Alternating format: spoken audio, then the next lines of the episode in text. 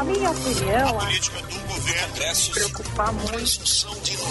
Agora na Rádio Bandeirantes, Bastidores do Poder. Apresentação Guilherme Macalossi.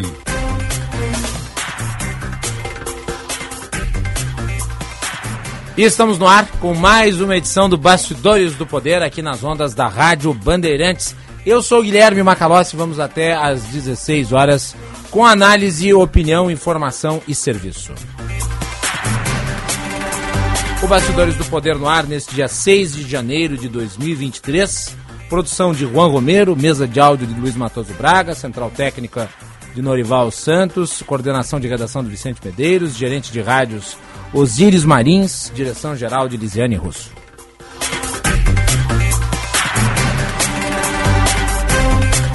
Bastidores do Poder tem o patrocínio da Escola Superior dos Oficiais da Brigada Militar e do Corpo de Bombeiros Militar, realizando sonhos, construindo o futuro. E de Sinoscar, compromisso com você, juntos salvamos vidas.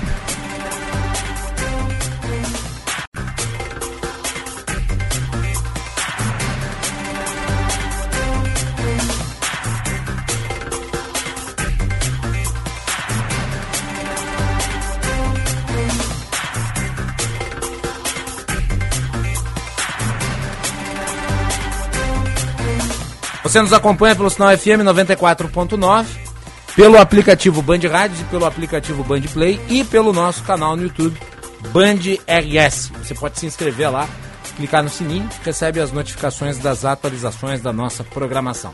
A participação do público, ouvinte pelo nosso WhatsApp 98061 0949. 98061 0949. Nós vamos abrir o programa com uma enquete. Então o Juan Romero vai colocar na nossa aba de comunidades no YouTube. Você que está assistindo pode né, participar votando ou mandando a sua mensagem. Lula deve demitir a ministra do Turismo envolvida com milícias? É a pergunta. Sim ou não? Respondam. Podem mandar suas mensagens. Eu já deixei bem claro qual é a minha visão sobre esse problema, que é grave. Ela deveria ser exonerada. Mas participou da primeira reunião ministerial. E nós vamos abrir o programa trazendo aqui os detalhes e os destaques do primeiro encontro de Lula com o seu corpo de ministros. Ele falou em respeito ao Congresso Nacional. É preciso que a gente saiba que é o Congresso que nos ajuda. Nós não mandamos no Congresso.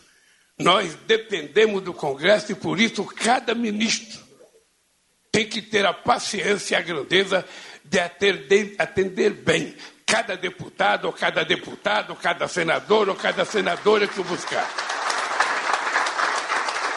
Porque senão, quando a gente vai pedir um voto, que a gente vai falar com o deputado ou com o senador, e diz: não, eu não vou votar porque eu fui em tal ministério, nem me receberam. Me deram um chá de cadeira de quatro horas. Ele falou sobre as divergências dentro do governo. Nós não somos um governo de um pensamento único. Não somos um governo de uma filosofia única. Não somos um governo, sabe, de apenas pessoas iguais. Nós somos um governo de pessoas diferentes. E o que é importante é que a gente, pensando diferente, tem que fazer o esforço para que na construção do nosso processo de reconstrução desse país, a gente pense igual. A gente construa igual. Eu fico muito feliz quando eu vejo um homem do agronegócio como ministro da Agricultura, como o companheiro Fávaro. Ou seja, eu penso que o Fávoro é a perspectiva que nós temos de fazer com que as pessoas sérias, os homens de negócio do agronegócio, os empresários de verdade que sabem a responsabilidade da produção de alimento nesse país, que sabe a necessidade da produção sem precisar ofender ou adentrar a floresta amazônica ou a Pantanal ou qualquer outro bioma que tem que ser protegido. Esse empresário que produz de forma responsável será por nós muito respeitado e muito bem tratado. Agora, aqueles que quiserem temar e continuar desrespeitando a lei, invadindo o que não pode ser invadido, usando o agrotóxico que não pode ser usado, esse, a força da lei imperará sobre eles e nós vamos exigir que a lei seja cumprida, porque nesse país tudo vale. A única coisa que não vale é o cidadão bandido achar que pode desrespeitar a boa vontade da sociedade brasileira, a nossa Constituição e a nossa legislação. Lula falou sobre crescimento econômico.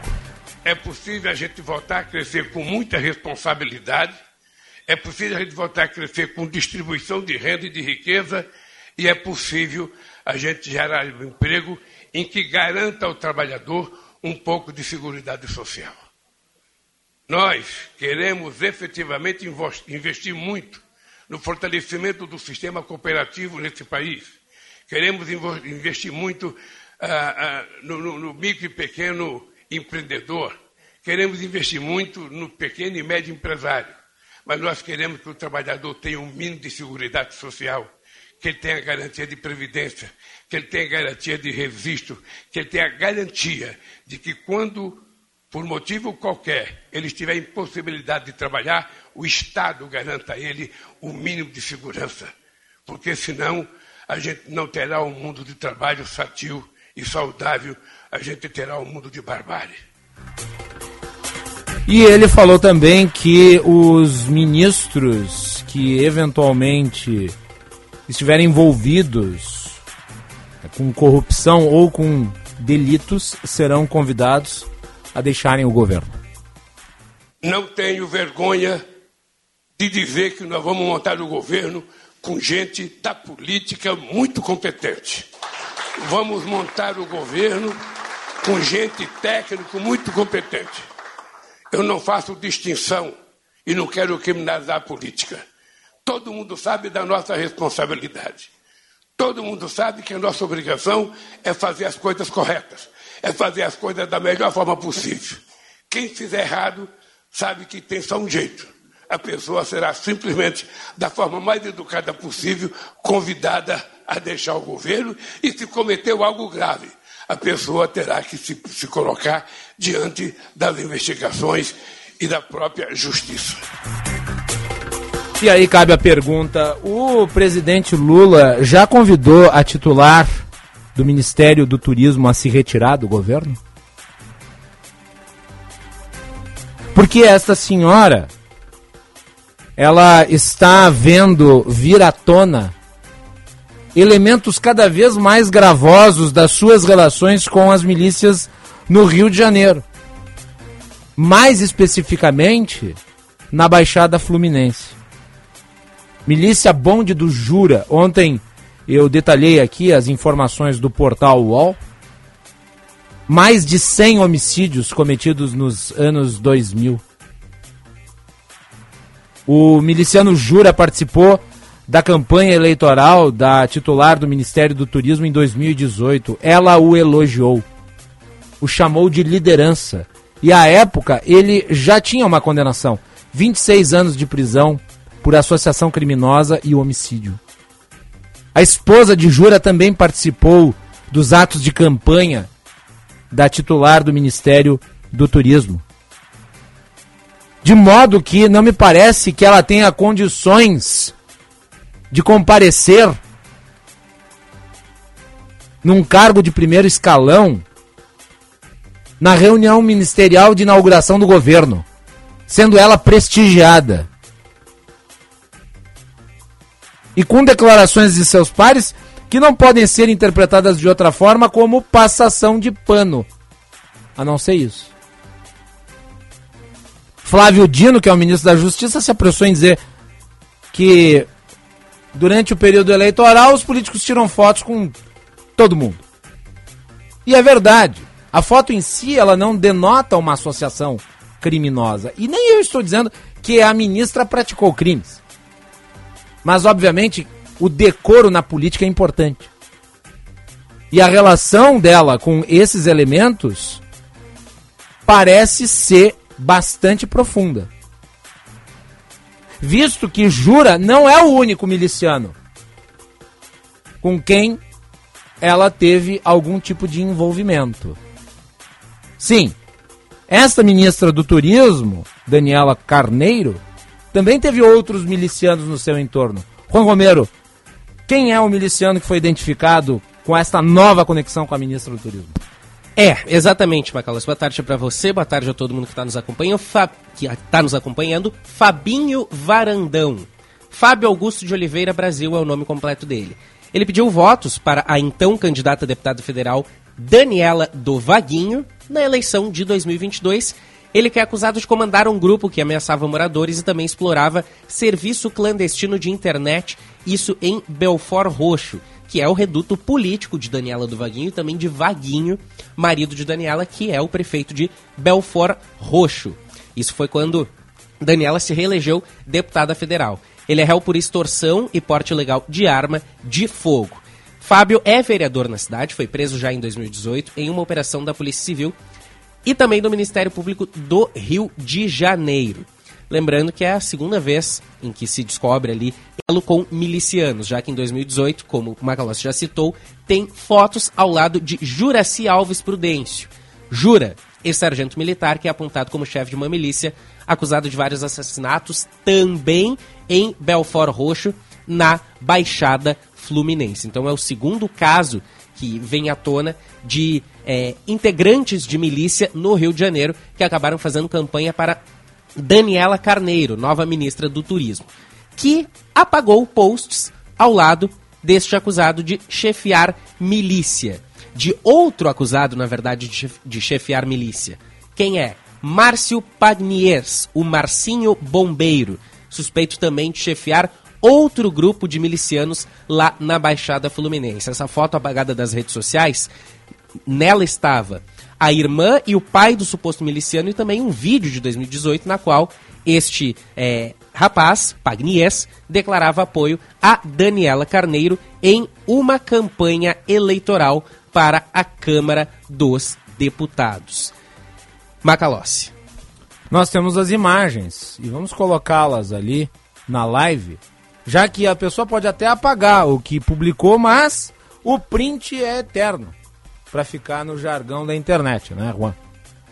Nós temos as fotos dos encontros desta ministra do Turismo com essas figuras. Né? Na primeira imagem, nós temos ali ela com este novo elemento, o Fabinho Varandão, né, num ato de campanha. E vamos colocar outra, na qual ela aparece ao lado desse outro criminoso que foi identificado, né, o Marcinho, esse outro elemento aí que também aparentemente integra as milícias do Rio de Janeiro. Então são muitas conexões. E ao contrário do que disse o ministro Flávio Dino, não configuram apenas fotos aleatórias com eleitores comuns elas configuram isto sim, é um envolvimento político. Essa senhora deveria ser exonerada. Repito aqui, a indicação veio do União Brasil. Mas o presidente da República tem poder de veto sobre qualquer indicação. Qualquer indicação que venha a ser feita seja pelo União Brasil, seja pelo MDB, seja pelo PSB, seja pelo PT, tem poder de veto do presidente da República. Vamos lembrar, aqui nós estamos a tratar de uma situação muito grave, também porque o presidente Lula passou a campanha a acusar Bolsonaro de ter conexões com as milícias no Rio de Janeiro. E agora, Lula, presidente da República, tem como ministra do Turismo esta senhora que está aparentemente envolvida, porque tem fotos políticas, ou seja, tinha cabos eleitorais que eram integrantes de milícias.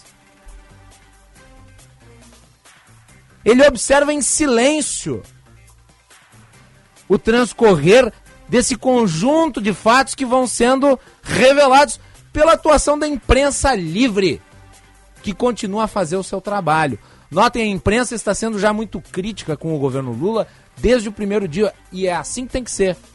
Porque cabe ao jornalismo fazer a crítica, fazer a observância de quem exerce o poder. E esse é um escândalo. Não se pode tratar ele de outra forma. Nós estamos diante de um escândalo que é o primeiro dessa nova administração. O restante são declarações atabalhoadas, atravessadores, falta de linha, tudo isso, em que pese a gente criticar também, faz parte da normalidade. A anormalidade é você ter uma ministra do turismo cargo de primeiro escalão com essas conexões perigosas. Eu vou pedir, Juan, para que você coloque novamente na live as imagens da ministra do Turismo. Pode colocar as três em sequência? Passa uma, depois passa outra e na sequência, ó, são três imagens né, dela com essas figuras todas. É, com o Jura, depois com o tal do Fabinho e depois com esse outro, último aí que né, nós é, trouxemos a informação, o Marcinho Bombeiro. Essas imagens são inequívocas. São militantes políticos. A quem ela elogiou. A própria ministra publicou fotos com eles em suas redes sociais. Sim, um político, na época de campanha, pode tirar foto com milhares de pessoas, mas com quantas dessas pessoas ela publicará fotos? Quantas dessas pessoas ela elogiará nas suas redes sociais?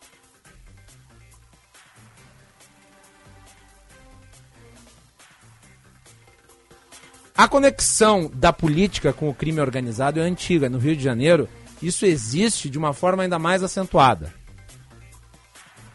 E é necessário se combater na totalidade o problema das milícias.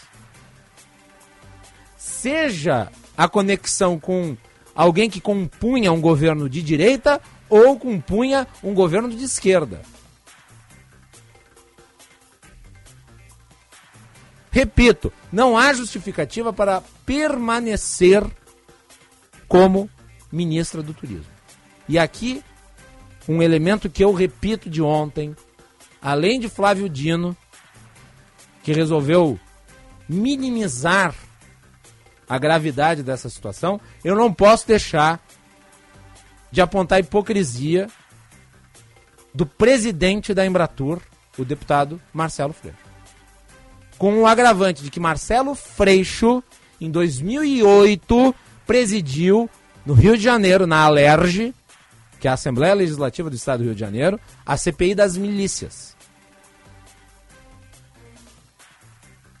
E nesta CPI, jura o miliciano amigo da ministra, o miliciano que participou das campanhas da ministra, foi indiciado. Posteriormente preso, em 2009. Se não me engano, chegou a ameaçar Marcelo Freixo de morte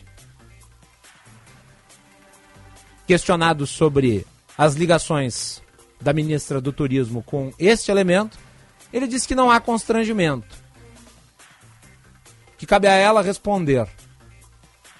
Ora, mas uma pessoa que fez a carreira em cima da denúncia contra as conexões do mundo político do Rio de Janeiro com o crime organizado das milícias não pode ignorar a gravidade de tais fatos nem se esmiscuir da responsabilidade de se manifestar a respeito. Afinal de contas, se a indicação fosse do governo Bolsonaro, eu tenho certeza absoluta a reação de Flávio Dino, de Marcelo Freixo e de Lula seria 14 e 20.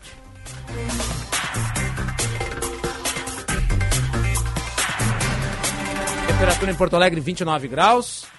Você nos acompanha pelo Sinal FM 94.9, pelo aplicativo Band Rádios e Band Play e pelo nosso canal no YouTube Band RS. Você pode participar enviando sua mensagem pelo nosso chat, a nossa enquete está no ar. Você também pode enviar sua mensagem pelo nosso WhatsApp, que é 980610949. 980610949. 14h21, a hora certa para o Hotel Express Rodoviária. Chegando na rodoviária de Porto Alegre, a sua hospedagem fica bem em frente. Hotel Express Rodoviária e Hotel Express Terminal Tour. Convênios com agências, empresas e entidades. Conforto e economia é no Hotel Express Rodoviária e Terminal Tour. 3085 5500. Repetindo, 3085 5500. Muito bem, nós vamos avaliar aí né, o balanço da primeira reunião ministerial e dessa primeira semana de governo Lula com a cientista política e professora da Universidade Federal do Alagoas, professora Luciana Santana, já está aqui conectada ao Bastidores do Poder. Professora, é um prazer recebê-la. Boa tarde. Boa tarde, Guilherme. Boa tarde a todas as pessoas que estão acompanhando. Eu vou começar por esse assunto polêmico. Eu abri o programa destacando alguns trechos da fala de Lula na abertura dos trabalhos aí da reunião ministerial. Agora me parece que vai surgindo esse primeiro escândalo do governo, que é o envolvimento da ministra do Turismo é, com as milícias no Rio de Janeiro. Não apenas o Jura, mas agora outros dois elementos que foram identificados através de matérias de jornais de repercussão nacional. O que ganha Lula mantendo a ministra do Turismo, que parece ter tido apoio explícito de figuras que, inclusive, eh, receberam penas por homicídio? Bom, é, essa situação realmente é bastante delicada, especialmente no início de um governo que é, tem buscado, ou pelo menos tem é, é feito falas para ser diferente né, de mandatos é, anteriores. Né? Então, é, o que ganha, né, é difícil a gente mensurar isso nesse exato momento. Né? o, que, o que tem efetivamente é um apoio partidário né, que o, o governo tende a, se, a, a solidificar é, para garantir governabilidade no âmbito do Congresso, né, tendo visto o peso que a União Brasil tem é, dentro da próxima composição que vai tomar posse. Né? Então, é, é talvez pensando é, é, né, em ganhos futuros, né, em como que a União Brasil pode recepcionar demandas do governo legislativo, é, talvez por isso o presidente não tenha tido um ou outro tipo de atitude aí em relação a essa indicação é, do União Brasil. Agora, inequivocadamente, ele teria o poder de veto, né? E à medida em que ele não toma nenhuma atitude ou não comenta o caso, re, recai sobre ele uma parte, ou pelo menos uh, uma fração, do desgaste de cada nova revelação envolvendo essa ministra, que parece ser a ministra problema do início do governo. Exatamente. E você tem é, esses, é, é, esses ônus né, em relação a essa indicação e o ônus em você é, manter ali e creditar é, ao partido né, de que essa indicação ela não dará problemas de governo, né, apesar de todas essas relações aí não muito bem vistas. Né? Sim, então, e não haveria possibilidade de o Lula, usando a sua capacidade de interlocução, superar isso, afastando a ministra ou pedindo para que ela se afaste, até que se tenha um esclarecimento sobre esses elos e substitua a indicação do União Brasil por um outro nome? Quer dizer, é preciso ficar refém logo nos primeiros cinco dias de mandato de uma figura como essa, que parece ter esse tipo de conexão na sua história pregressa na política do Rio de Janeiro? O presidente da República tem a prerrogativa né, de aprovar, rejeitar nomes e retirar nomes quando eles realmente não convierem ou não trouxerem é, resultados efetivos para o governo. Né? Então, é, o que a gente tem até agora, esse momento, né, é uma sinalização de que é pagar para ver, né? Ele vai manter até onde é, a gente tem acompanhado e é, quer dar esse crédito à, à, indicação da União Brasil. Agora, claro, isso traz um desgaste grande. Isso poderia ser revertido né, se o presidente utilizasse as suas próprias prerrogativas ali de reprovar ou rejeitar essas, é, esses nomes aí, mesmo que viessem de indicações dos partidos. Uh, nós estamos conversando com a cientista política Luciana Santana. Uh, outro aspecto que eu acho que merece atenção uh, foi a quantidade de declarações atravessadas de vários ministros, sem parecer que nesse início de mandato havia uma linha específica ou uma coordenação. E o que pesou mais foi a fala do ministro Carlos Lupe, da Previdência, sobre a possibilidade de se rever a reforma previdenciária de 2019. O Rui Costa, que é o ministro da Casa Civil, veio a público, disse que o governo não tem a intenção de rever a reforma e me parece um dos fatores que levaram a essa reunião ministerial foi exatamente esse conjunto de declarações que são, no mínimo, atrapalhadas. A senhora acha que o Lula consegue dar uma linha a partir dessa reunião ministerial? Bom, realmente a gente já teve esses ruídos, esses é, é, esses desencontros de informações e até de posicionamentos é, dentro de membros do governo é, é, nesses primeiros cinco dias, o que realmente não é nada é, benéfico para o governo. Né? E isso, na verdade, traz insegurança para a própria população, né? em relação do que, que efetivamente o governo vai se posicionar e vai encaminhar aí junto ao Congresso Nacional. Né? Então, hoje, essa reunião, e aí eu vejo como positiva, né, é, é buscar, né, e pelo que foi dito, era uma tentativa de alinhar o discurso e fazer com que é, decisões no âmbito dos ministérios só pudessem ser publicizadas depois que houver o aval ali é, da presidência. Né? Se hum. isso efetivamente ocorrer, se houver essa coordenação é, é, forte é, é, entre, entre os 37 ministérios, aí a gente pode ter uma linguagem comum e a gente vai saber qual é a orientação que esse governo tem e quais são os resultados que ele pode efetivamente ter posteriormente, né? Então a gente vai poder acompanhar aí nos próximos dias se é, essa reunião ela foi efetiva ou se mais uma vez é uma reunião muito mais protocolar ali e que não atingirá seus objetivos. Mas a, a, a torcida, né, que, que, que eu acho que é, é as pessoas têm é de ter um governo que dê certo, né?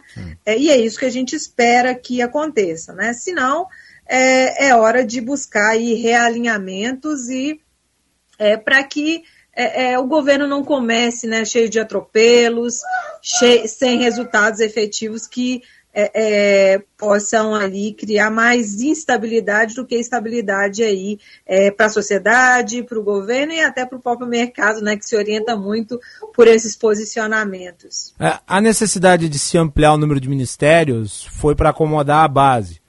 E isso tem o sentido de criação de uma unidade de governo. Mas, ao mesmo tempo, curiosamente, né, você ter mais ministérios, 37 é quase um recorde, o recorde foi 39 com a Dilma, mas tendo quase esse recorde de ministérios, também fica mais difícil de controlar as opiniões e a, as linhas dos ministros que têm muitas vezes posicionamentos bastante divergentes. E a própria Simone Tebet, que é a ministra do Planejamento, explicitou isso. Ela disse: Eu tenho posicionamentos divergentes com o PT na área econômica, que é a área, não por acaso, que gera maior preocupação na sociedade e no mercado. Tem alguma chance de haver o ajuste fino ou azeitamento eh, dessas opiniões divergentes, notadamente as opiniões de Fernando Haddad e eh, Simone Tebet?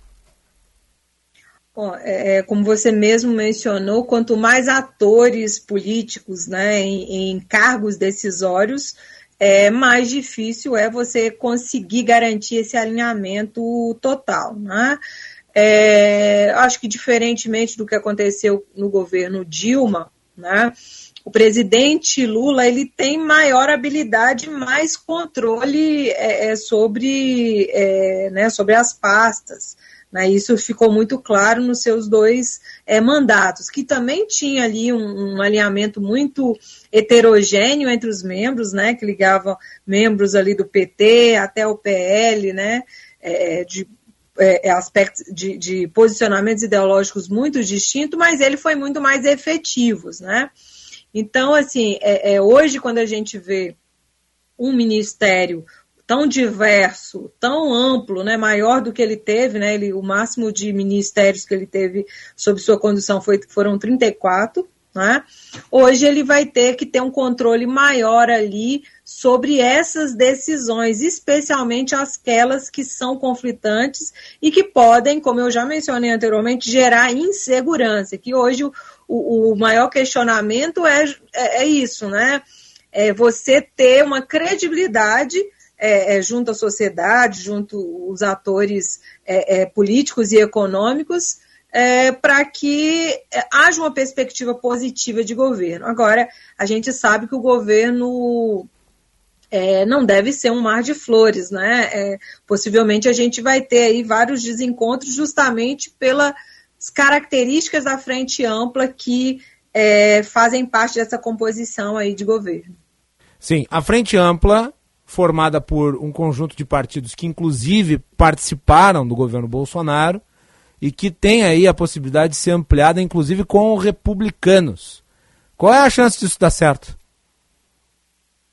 Bom, é, eu, eu, particularmente vou te falar a, a, com a experiência que eu tive, inclusive trabalhando com é, governos, né, é, e, e, essa entre o executivo e o legislativo.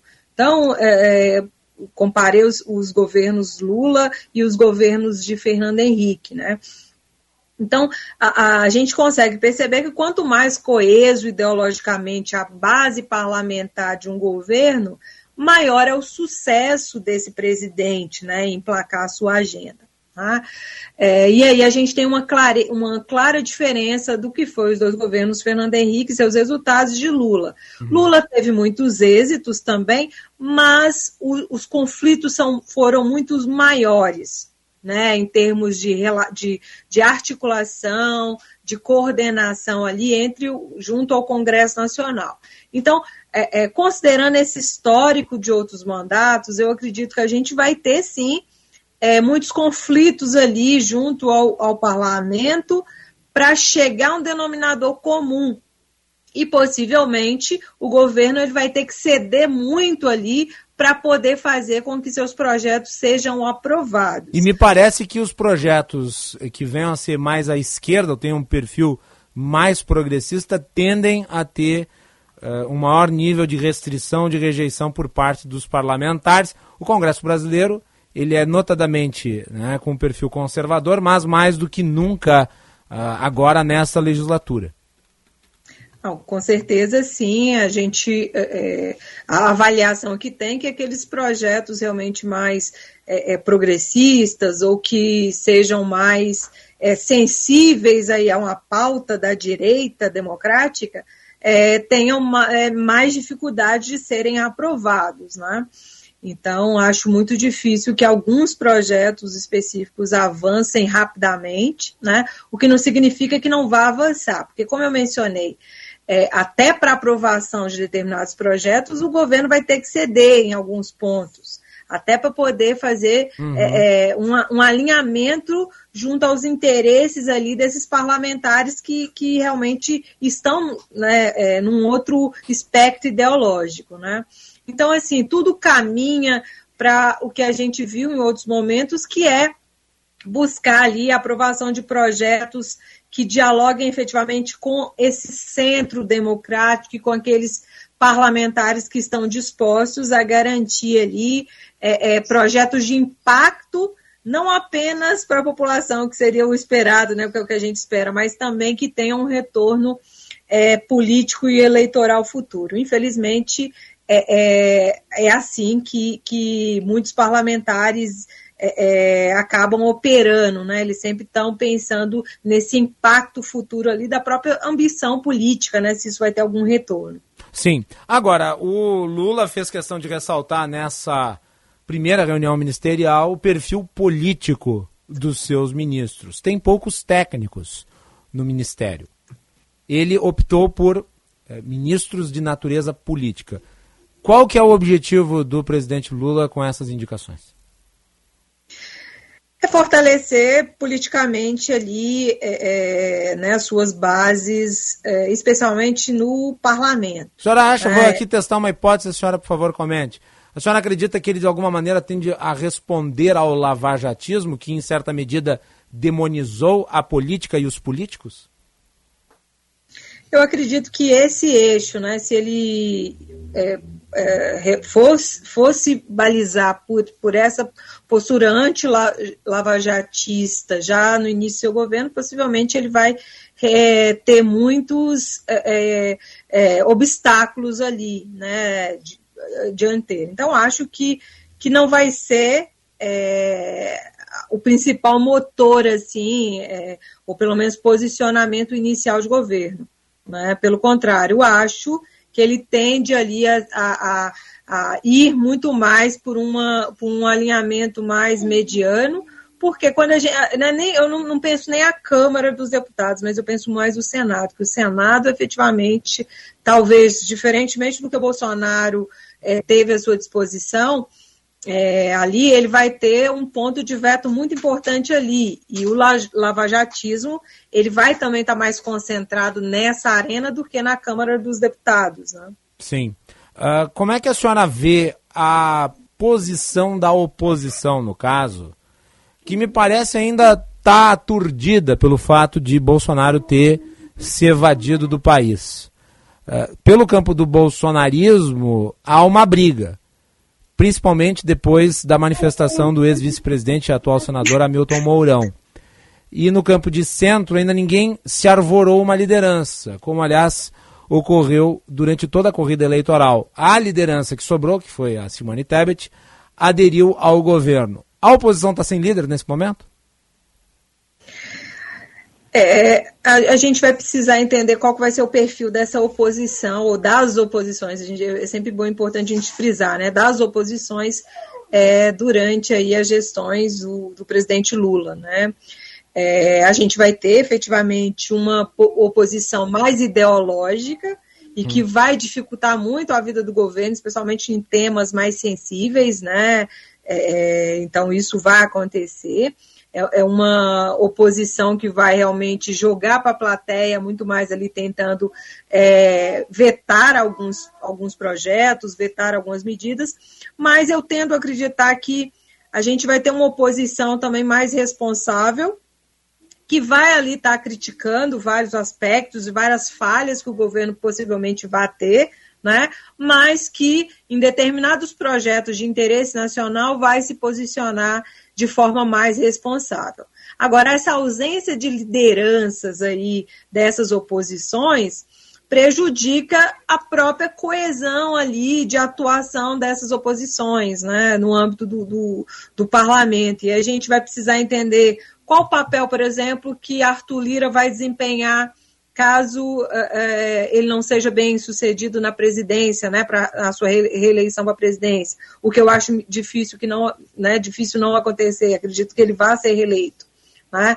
É, quem dentro do Congresso ali, é, dentre uh, os membros do PL, né, quem que vai ser o líder né, desse partido que é o maior, maior, tem a maior bancada dentro da Câmara dos Deputados? Hoje a gente não tem muita clareza disso. Né? Essa ausência dessa liderança dentro do país e que possa estar ali no dia a dia da política em Brasília dificulta a vida das oposições, o que também não é saudável para a democracia, né? Uma democracia ela é muito melhor quando ela tem oposições e que essas oposições sejam saudáveis, né, que participem de forma democrática desse jogo político. Ainda não sabemos como ela vai se posicionar ainda agora dentro dessa situação que você mencionou, né? sem o ex-presidente Bolsonaro no país. Muito bem. Professora Luciana Santana, cientista política, é, vinculada à Universidade Federal do Alagoas. Muito obrigado pela participação nessa sexta-feira aqui no Bastidores do Poder. Lhe agradeço, desejo um bom ano e conversaremos ao longo de futuras edições. Obrigado, Guilherme. Um ótimo 2023 e estou sempre à disposição. Um abraço para vocês. Muito obrigado, professora. Um bom final de semana. Para vocês. 14 horas 40 minutos, temperatura em Porto Alegre 29 graus, um décimo. Você está ouvindo a Rádio Bandeirantes, pode participar enviando a sua mensagem pelo WhatsApp 980610949. Nós temos aqui ouvintes né, que comentam. Tem gente dizendo assim, melhor do jeito que está, do jeito que era. E eu quero deixar aqui bem claro, como eu sempre falei neste programa, é, a questão essencial não é fazer o comparativo desse com aquele, porque senão nós praticamos aquilo que o Papa Bento XVI sempre condenou, o relativismo. Não podemos relativizar o erro de um em detrimento do erro de outro. Os erros não se justificam. Né? O erro de um governo não é justificado pelo erro de outro governo. Cada governo tem que ser analisado segundo a sua circunstância. E cabe à imprensa criticar os governos que estão exercendo o poder. O juízo é sempre do público. É o público que faz o cálculo comparativo. Ao jornalismo cabe evidenciar o que está acontecendo. E me parece inequívoca a ligação entre a ministra do Turismo e as milícias no Rio de Janeiro. Ainda que nós estejamos observando aí uma passação de pano e uma omissão deliberada em relação à gravidade desse caso. Vamos com as informações do trânsito, Josh Pittencourt. Trânsito.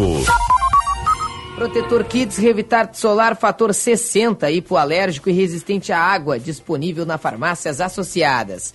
Muito boa tarde, Macalossi. Muito boa tarde. No Bastidores do Poder, nessa sexta-feira, tarde que promete ter movimento intenso em direção ao litoral, principalmente pela Freeway, onde já passam mais de 40 veículos por minuto no pedágio de Gravataí e quase 50 no pedágio de Santo Antônio da Patrulha. Lembrando que hoje a expectativa é de que 46 mil veículos passem pela Freeway rumo ao litoral. RS 040 também tem movimentação intensa, mas assim como a Freeway, sem pontos de congestionamento. Na capital, o trânsito mais complicado é pela Protásio Alves, próximo à Avenida Delegado ali Correia Prado, onde tem obras no asfalto. Protetor Kids Revitar Solar Fator 60 hipoalérgico e resistente à água, disponível na farmácias associadas. Macalossi.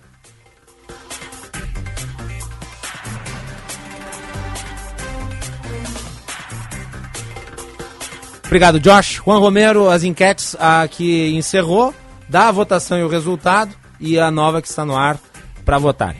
Vamos lá, Macalossi. A última enquete, o Bastidores do Poder quer saber, na sua avaliação, o ato de Jair Bolsonaro não entregar a faixa presidencial a Lula foi um erro político? Sim, 33%, não 67%. A gente teve centenas e centenas de votos desde o início da semana, Macalossi. Quantos ao todo? 735 o que prova que a nossa audiência está é, votando massivamente. E eu publiquei agora há pouco, há 35 minutos, a enquete de hoje. Lula deve demitir a ministra do Turismo, Daniela Carneiro, por envolvimento com milícias? Por enquanto, a parcial, sim, 85%, não 15%.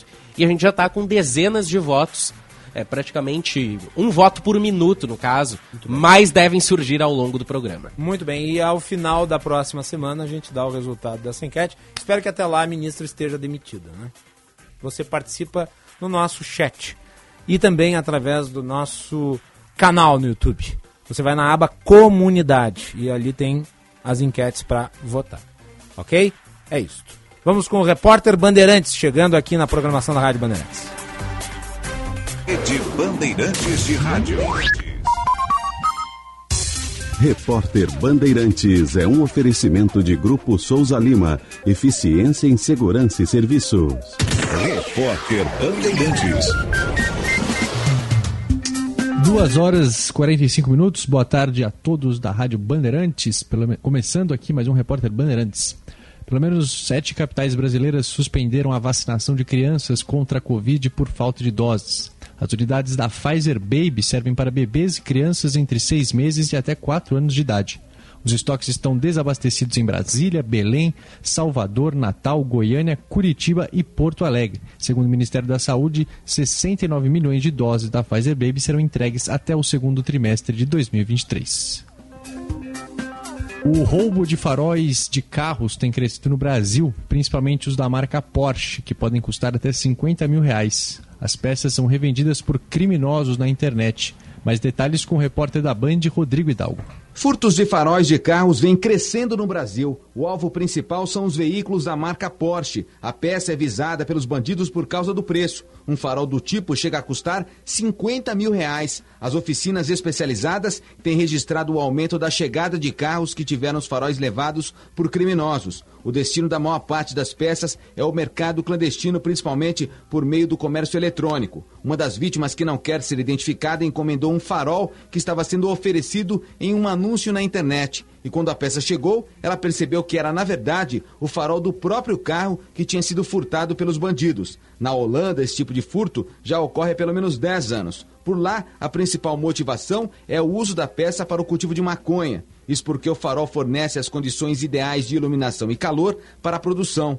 Outras peças de carros importados também vêm sendo alvo de bandidos, como diz o dono de uma oficina na zona norte de São Paulo, Carlos Emanuel Matias. Emblemas de grades, grades, faróis de milhas, faróis, lente de espelhos retrovisores. É, começou agora também o furto de vidros blindados. Então, o, o negócio, esses carros hoje aqui no Brasil não pode se deixar na rua. Agora 2h47. O negócio é o seguinte: a solução completa para o seu negócio é a Souza Lima. E com a Souza Lima, o negócio é inovação. E aqui não tem esse negócio de ser tudo igual, não. As soluções são sob medida, de segurança, limpeza e outros serviços. E é um ótimo negócio em valores, sempre alinhado aos valores do seu negócio. E esse negócio de terceirização deixa que a gente resolve. O nosso negócio é fazer o seu negócio melhor. Negócio fechado? Grupo Souza Lima. Soluções completas para o seu negócio. Férias, verão e diversão que te acompanham em qualquer lugar, na Sky tem. No Sky Prepago você aproveita esportes, desenhos para os pequenos, filmes e séries. Com o Sky Prepago você não tem mensalidades. Recarregue quando quiser, com recargas a partir de R$ 9,90. E você ainda pode assistir pela TV, celular ou computador no app da Dego. Não perca tempo. Esse mês tem instalação grátis e você pode economizar até 200 reais. Ligue 0800 728 7163. Na dúvida, vai de Sky. É Natal, outro Natal, outra chance de tocar, reunir, compartilhar. É Natal. Não perca a chance de tocar quem você ama com os cartões dos pintores com a boca e os pés. Porque um cartão vale mais que mil mensagens virtuais. Peça pelo WhatsApp 11 5053 5100. Nosso Agro, na Rádio Bandeirantes. As principais notícias do dia a dia do agro em uma comunicação direta com você, produtor rural. Dicas, entrevistas com especialistas, tecnologia, investimentos e muitos serviços para simplificar a vida do agropecuário brasileiro. Nosso Agro, neste sábado às 15 para 6 da manhã, aqui na Rádio Bandeirantes. Esperamos por você. Oferecimento Sistema CNA Senar. O alimento é o que nos une. Agora, 2h49, falando o ministro-chefe da Casa Civil, Rui Costa, sobre a reunião que aconteceu agora há pouco com o presidente Lula. Conheça o curso de Direito da ESBM, com conteúdo voltado ao ingresso nas carreiras militares. O curso capacita você a ingressar numa das principais carreiras jurídicas do Estado. Saiba mais em www.esbm.org.br ou pelo telefone 51 981 47 92 42. ESPM, realizando sonhos, construindo o futuro. Se jogar no verão, vem você, com toda a proteção, você tem um sol na beira-mar, vem você, sua pele hidratar, você tem, da praia fresco bom, vem você, com creme de poçol. Verão Panvel Panvel, com você na loja, no site, no Alô Panvel ou no app. Baixe e aproveite. Panvel, bem você, você bem.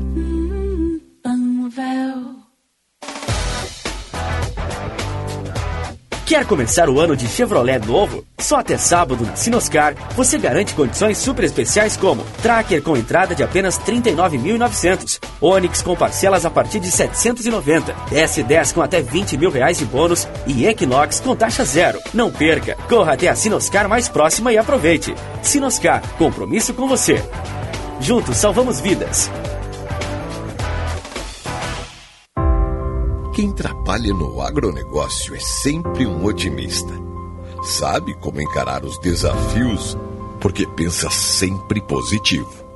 A Estara está ao lado desse agricultor que busca resultados positivos, que sabe que a tecnologia faz toda a diferença para produzir mais e com sustentabilidade, que acredita na força da parceria e faz o Brasil ser mais positivo positivo é fazer com a Estara.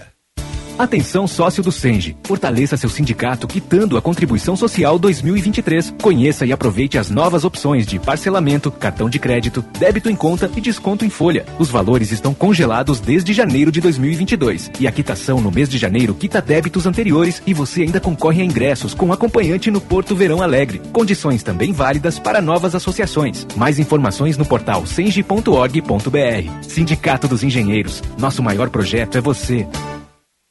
Atenção, fique atento. Beba água pura, muita água, livre de vírus e bactérias. Água sem cheiro, sem gosto, com importantes sais minerais, ideal para a sua saúde e de sua família. Purificadores e mineralizadores de água natural, gelada e alcalina, com ou sem ozônio é na WaterSul. Ligue o WaterSul 3231 4567. WaterSul. Atenção total ao cliente 3231 4567. Visite o nosso site www.watersul.com.br. Você está ouvindo Bastidores, do, Poder, na Rádio Bandeirantes. Com Guilherme Macalossi. Vamos a Brasília, o Rui Costa está falando sobre a reunião ministerial. Ele, inclusive, mencionou a ministra do Turismo, disse que não está na agenda do governo né, as denúncias contra ela. Vamos ouvi-lo. O time é para o auditório, é para conversar com sua equipe, para dizer qual é o estilo dele, quantas vezes ele quer fazer treinamento, qual a tática que ele gosta de utilizar, enfim, é ele uniformizar a equipe com aquilo que ele está pensando de estratégia, de ritmo. E é, é isso que o presidente Lula fez: colocar os seus convocados juntos para ele definir as diretrizes, as prioridades, dizer qual é o ritmo. E ele quer um ritmo muito acelerado de entregas, porque o povo está sofrendo, a fome não pode esperar, muita gente sem casa para morar problemas graves na saúde. Então, é, o objetivo da reunião foi esse, não foi, em hipótese nenhuma, fazer nenhum reparo, até porque eu quero só destacar para a imprensa, hoje nós estamos no quinto dia útil, é, segunda, terça, quarta, quinta, sexta, no quinto dia útil é, de governo. E, portanto, nós ainda estamos, estaremos até o final do mês no fluxo de nomeação eh, ainda do primeiro escalão das equipes do Ministério. Então, e é natural que essa primeira semana, que foi semana de posse, de nomeação do secretário executivo, dos chefes de gabinete, nós estamos arrumando a casa e vamos fazer um esforço concentrado para até o final do mês eh, ter as equipes do Ministério, pelo menos primeiro escalão, concluídas as nomeações. Vamos lá, a última aí, para que ninguém desmaie de fome. Boa tarde, ministro. Boa.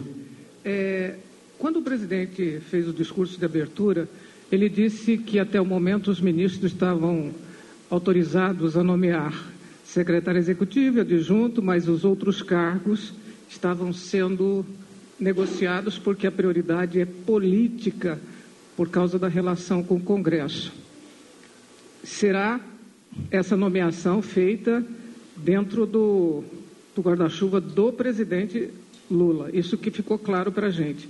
O que eu quero perguntar, se eu tiver errado, o senhor me corrige. O que eu quero perguntar é: toda reunião ministerial de início de governo há uma meta e um prazo. Que meta é essa e que prazo foi dado à equipe de governo? Tipo, daqui 90 dias, daqui 100 dias eu quero isso, isso, isso. Só para ser mais didático para a gente. A, meta é de mais curto prazo que você disse. Ele quer já em janeiro fazer, antes da viagem argentina, duas viagens a estados para já ou inaugurar ou dar início a programas e compromissos seus, seja em programas habitacionais, educacionais ou de saúde. Então, nós já saímos com a tarefa de montar, no mínimo, duas agendas antes da sua viagem à Argentina. A meta é que em duas semanas a Casa Civil fará o levantamento em todos os ministérios das prioridades, levantando, como eu disse, os programas, ações, obras que podem ser startados imediatamente. E em duas semanas eu vou despachar com ele para ele bater o martelo nesse leque de prioridades e já com um cronograma definido. Então, os prazos são muito curtos e eu estou falando de até o final do mês, portanto, nós teremos eh, as prioridades de governo para apresentar para a sociedade brasileira e sobre as quais, inclusive, o, a Casa Civil fará o monitoramento. Então, Daí então, isso me lembrou essa frase aqui que nós vamos reproduzir. Nós não vamos colocar uma meta, nós vamos deixar uma meta aberta. Quando a gente atingir a meta, nós dobramos a meta. Quando a gente atingir a meta, nós dobramos a meta. Acho justo, né? Muito bem. É o que temos para hoje, né, meus caros? Vamos lá, vamos com a previsão do tempo. Serviço Bandeirantes. Previsão do tempo. Com Cláudia Vilemar. Cláudia, previsão do tempo para nós. Boa tarde. Oi, Macalossi, boa tarde. Boa boa tarde. tarde. a todo mundo que nos acompanha. Como toda essa semana, previsão de temperaturas altas e tempo seco no Muito estado bem. todo. Ah, em Porto Alegre, o sábado vai ter sol com nuvens e tempo seco. Mínima de 19 graus e máxima de 31.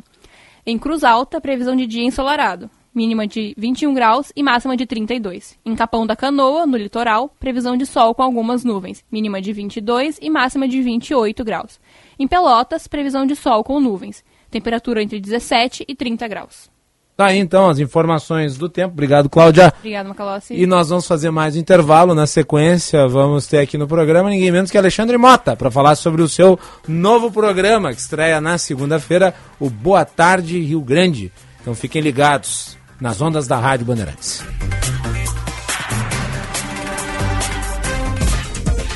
A Claro chegou com tudo para deixar o seu verão mais quente.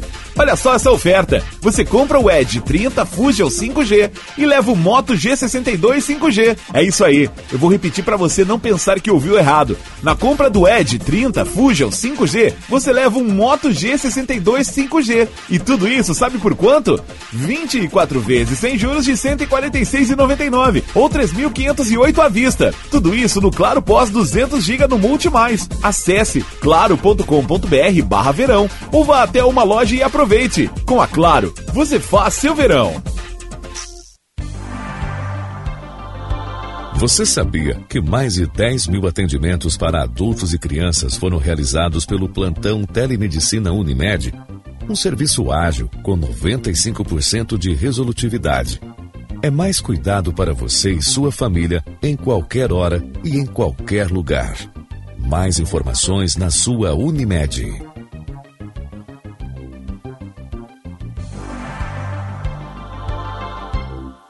Olá pessoal, para quem ainda não sabe, eu sou Alexandre Mota e vim te dar uma dica de ouro. O talco pó pelotense, ele que há anos vem auxiliando na higiene corporal dos gaúchos. Como você sabe, o talco pó pelotense combina a formulação moderna e a qualidade que te auxiliam no combate dos fungos e bactérias que causam os maus odores. Agora, além da tradicional, tem novas fragrâncias: mentolado, canforado e o touch. E você encontra o talco pó pelotense também na versão aerossol jato seco. Não se engane com outros do mercado. Só utilize produtos de confiança. Utilize o pó pelotense. Esse eu não abro mão.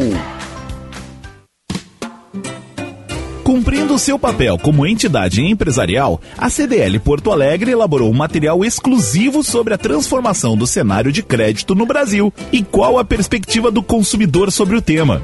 Conheça o estudo Revolução do Mercado de Crédito. Acesse cdlpoa.com.br e baixe o conteúdo completo e gratuito. CDL Porto Alegre, soluções inteligentes para o seu negócio.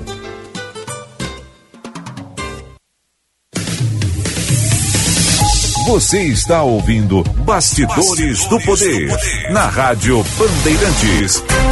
Com Guilherme Macalossi. 15 horas, 1 minuto, bastidores do poder nas ondas da Rádio Bandeirantes, a hora certa para o Hotel Express Rodoviária. Conforto e economia no Hotel Express Rodoviária, ligue 3085 5500. O Bastidores do Poder tem o patrocínio da Escola Superior dos Oficiais da Brigada Militar e do Corpo de Bombeiros Militar. Conheça o curso de Direito da ESBM, com conteúdo voltado ao ingresso nas carreiras militares. O curso capacita você a ingressar numa das principais carreiras jurídicas do Estado. Saiba mais em www.esbm.org.br ou pelo telefone 98 147 9242.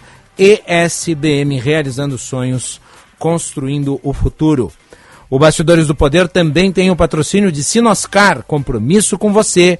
Juntos salvamos vidas. Muito bem, e nós temos aqui no estúdio da Rádio Bandeirantes o jornalista, comunicador, apresentador da Band TV, Alexandre Mota, que na próxima segunda-feira, a partir das 13 horas, estreia o seu novo programa. Programa que né, estará colado com o Donos da Bola, o Boa Tarde Rio Grande. Boa tarde, Alexandre Mota. Boa tarde, meu querido amigo Macalossi. Boa tarde aos ouvintes da nossa querida Rádio Bandeirantes, a todos aqui dos bastidores, o Juan, toda a equipe. Muito obrigado, viu, pelo carinho de sempre. Uh, Mota, qual que vai ser a diferença de perfil desse novo programa, que eh, estreia segunda-feira, do programa atual que tu comandas, que é o... Ah, o Brasil Urgente hoje ele é baseado na temática segurança pública, né? Sim. É o meio policial, ou seja, as ações da Polícia Civil, Brigada Militar, Polícia Federal, Polícia Rodoviária Federal, os crimes que marcam o dia a dia da população. Também vai ter né, noticiário policial no Boa Tarde Rio Grande a partir de segunda-feira, das 13 às 14h30. Mas nós também falaremos de economia popular, de defesa do consumidor, uhum. é, de cultura. Nós teremos quadros é, em parceria com o portal Porto Alegre 24 Horas e a gente vai falar também sobre é, política, né, sobre os mais variados assuntos.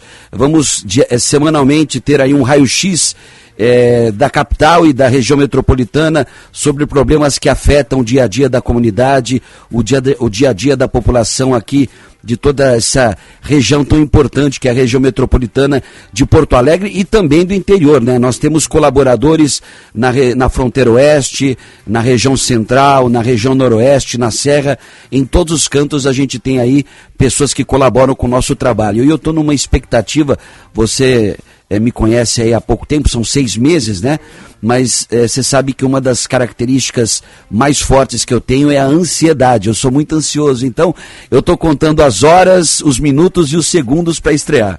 Eu fico muito feliz de ver a forma como tu já entrasse aqui novamente na Band e protagonizasse dentro do Brasil Urgente que imediatamente ficou com a tua cara. Eu tenho absoluta certeza que o Boa Tarde Rio Grande vai ter ainda mais características suas, porque eh, me parece o objetivo é ampliar o leque da abordagem jornalística. Claro, vai manter a verve quando necessário para falar do que interessa sobre segurança, mas também fazer o jornalismo de serviço, que é do interesse público, fazer análise do que está acontecendo no momento. Sempre tem coisas é, do mundo, por exemplo, da política, da economia, que ocorrem naquele momento que precisam da atenção jornalística e ao mesmo tempo com o teu bom astral, né, que é característico, humanizar pautas que muitas vezes soam distantes, soam áridas. Acho que o, o Boa Tarde Brasil vai ter esse papel importante aí no jornalismo gaúcho. Ah, obrigado. Você é Boa. Tarde Brasil não, Boa Tarde Rio Grande. Boa tarde, Rio Grande, boa tarde, É. Brasil também, né? Claro, o Brasil todo, todo mundo pode ouvir. né? É verdade, também pelo canal da Band RS no YouTube, até fora do país. Sim.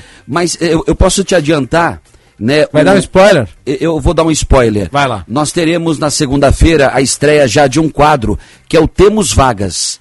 Ou seja, a gente vai tratar também sobre vagas de emprego. Isso é fundamental Claro. para o dia a dia, né? A gente vive dúvida. num país é, onde o, o, o número de desempregados, é, de pessoas que estão hoje sobrevivendo é, à margem aí da carteira assinada, ou seja, o- os chamados trabalhadores informais. Então, a gente vai tratar desse assunto. Vai ter agenda cultural.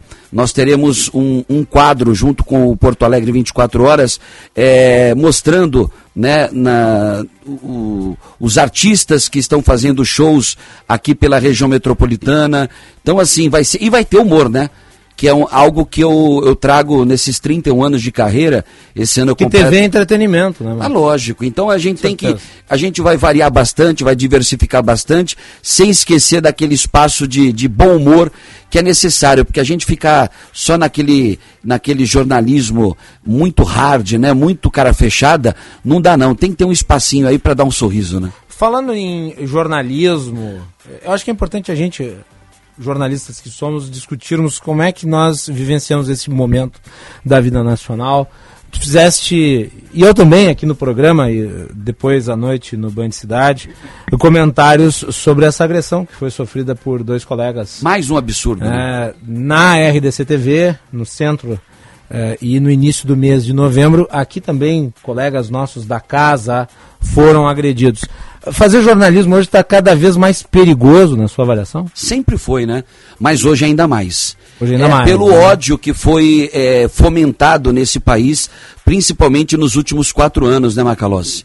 A gente vê os ânimos é, acirrados, mas você tem, tem um detalhe que me causa mais revolta ainda, que me causa indignação e, e eu não sei o que eu faria se eu estivesse perto. Eu já, eu já fui vítima também, né, na minha época de repórter, de algumas agressões. Eu levei uma voadora na porta de um pronto-socorro na, na zona leste de São Paulo, do filho de um policial militar que havia assassinado, que havia sido assassinado, e, e na época eu estava tentando contar essa história para um programa policial eh, que até hoje existe, né, eh, na, na Record, que é o, o Cidade Alerta. Então, assim, a violência sempre existiu contra a imprensa, mas de quatro anos para cá ela, ela, ela aumentou absurdamente. E o que eu. É, pra, e pra- agora, inclusive, porque o jornalismo na área policial, é claro, ele sempre corre o risco, muitas vezes você faz ali a reportagem no meio da operação, e isso enseja riscos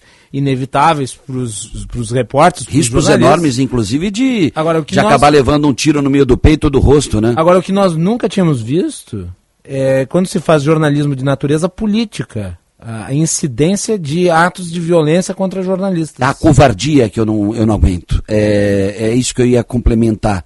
A covardia é, é- são agressões covardes, porque são três, quatro, cinco, dez, vinte pessoas contra dois ou três trabalhadores que estão lá cumprindo com o dever, o dever de levar né, a, a notícia e de da pessoa que está do outro lado da tela, né, concordar ou não, ou usar aquilo para é, formar a opinião dela sobre um determinado assunto. Agora, essa questão me revolta demais, viu, Macalossi? Sim, e nós estamos vendo agora, inclusive, a Band- Ah, em Minas Gerais. Band News está dando a informação de que em Minas Gerais a Polícia Militar está ignorando né, as agressões a jornalistas em frente a quartéis. E o Juan tem os detalhes, Juan. Inclusive tem repórter da TV Band Minas que teve um celular furtado, teve parte do material de trabalho danificado. Um cinegrafista foi empurrado com a câmera, quase se desequilibrou. Teve um jornalista também do jornal O Tempo, lá de Minas, jornal tradicional lá de Belo Horizonte, que foi atacado e agredido com socos e com uma bandeira ao ser cercado pelos manifestantes. A Polícia Militar estava presente, não fez nada para garantir a integridade física dos jornalistas e até dos manifestantes. Essa ação aí, Macalossi, que foi na Avenida Raja Gabaglia, uma das principais ali de Belo Horizonte, coordenada pela Prefeitura de Belo Horizonte para é, desmobilizar esse acampamento. Guardas municipais estiveram ali é, para fazer essa desmobilização. Esse acampamento estava montado ali no local há mais de dois meses. Os colegas da Band News FM lá de BH procuraram a assessoria de imprensa da Polícia Militar e seguem aguardando retorno em relação a essa omissão. É, mas não é só em Minas Gerais que acontece esse tipo de aparelhamento das forças de segurança, principalmente das chamadas polícias militares. Eu fiquei agora, antes de retornar ao Rio Grande do Sul, eu fiquei quase dois anos em Cuiabá e é impressionante. A polícia lá, ela serve eh, de, de, de mecanismo é, de uma ideologia partidária, né, de, de, um, de um candidato que inclusive é, perdeu ah, na, na, no segundo turno das eleições.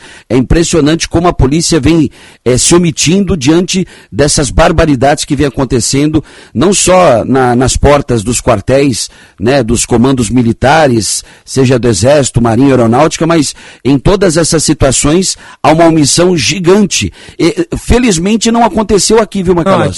Sul, o grau de profissionalismo da maior parte dos A Brigada Militar da Brigada Militar é diferenciada. Eu acho que isso tem que ser ressaltado. Claro, sempre tem problemas, existem casos de violência excessiva de policiais eh, que atuam daí à margem da lei, têm que ser punidos como criminosos, mas em todas as ocasiões, as instituições que atuam conjuntamente à Brigada Militar têm sido rigorosas na disciplina. Então, o Rio Grande do Sul é uma exceção, mas infelizmente em outros lugares isso não se observa. E É, isso é grave. é, e você e- lida com o jornalismo policial. Não, isso acontece em Minas muito bem, Gerais, né, isso acontece no Mato Grosso, no Mato Grosso do Sul, em Goiás, em Tocantins. É impressionante como as polícias vêm se, eh, se mostrando omissas diante de- dessas agressões covardes.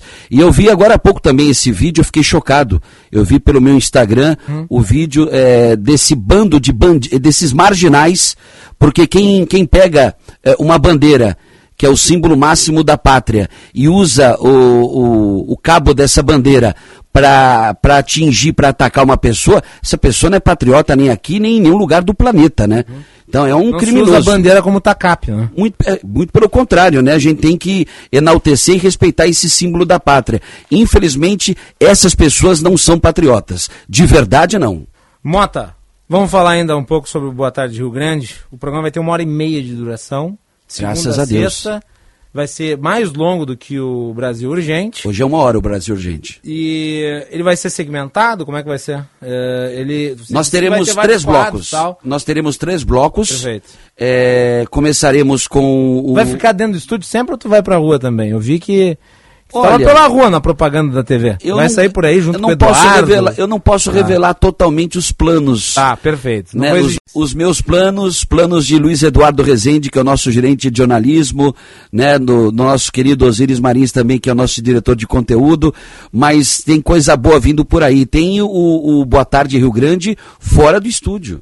Claro, com certeza. É, você já né? sabe disso, Você né? é um sujeito que é muito bem visto e muito querido, E né? você é muito bem informado. Então vai ter sim o Boa Tarde Rio Grande fora do estúdio, é, digamos que fazendo aí uma, um passeio pelo Rio Grande do Sul, né, região metropolitana, aqui mesmo na capital. Então existe um, um- um planejamento aí de levar o nosso programa a, a regiões aí para estar mais perto da, da população, né? E eu perguntei isso porque quando tu estreasse na Band, aqui, nesta nova temporada da tua vinda, tu fizesse na rua, lá em Nova Petrópolis. A estreia foi lá. Né? Se chegasse de carro, carro, Carro elétrico, elétrico.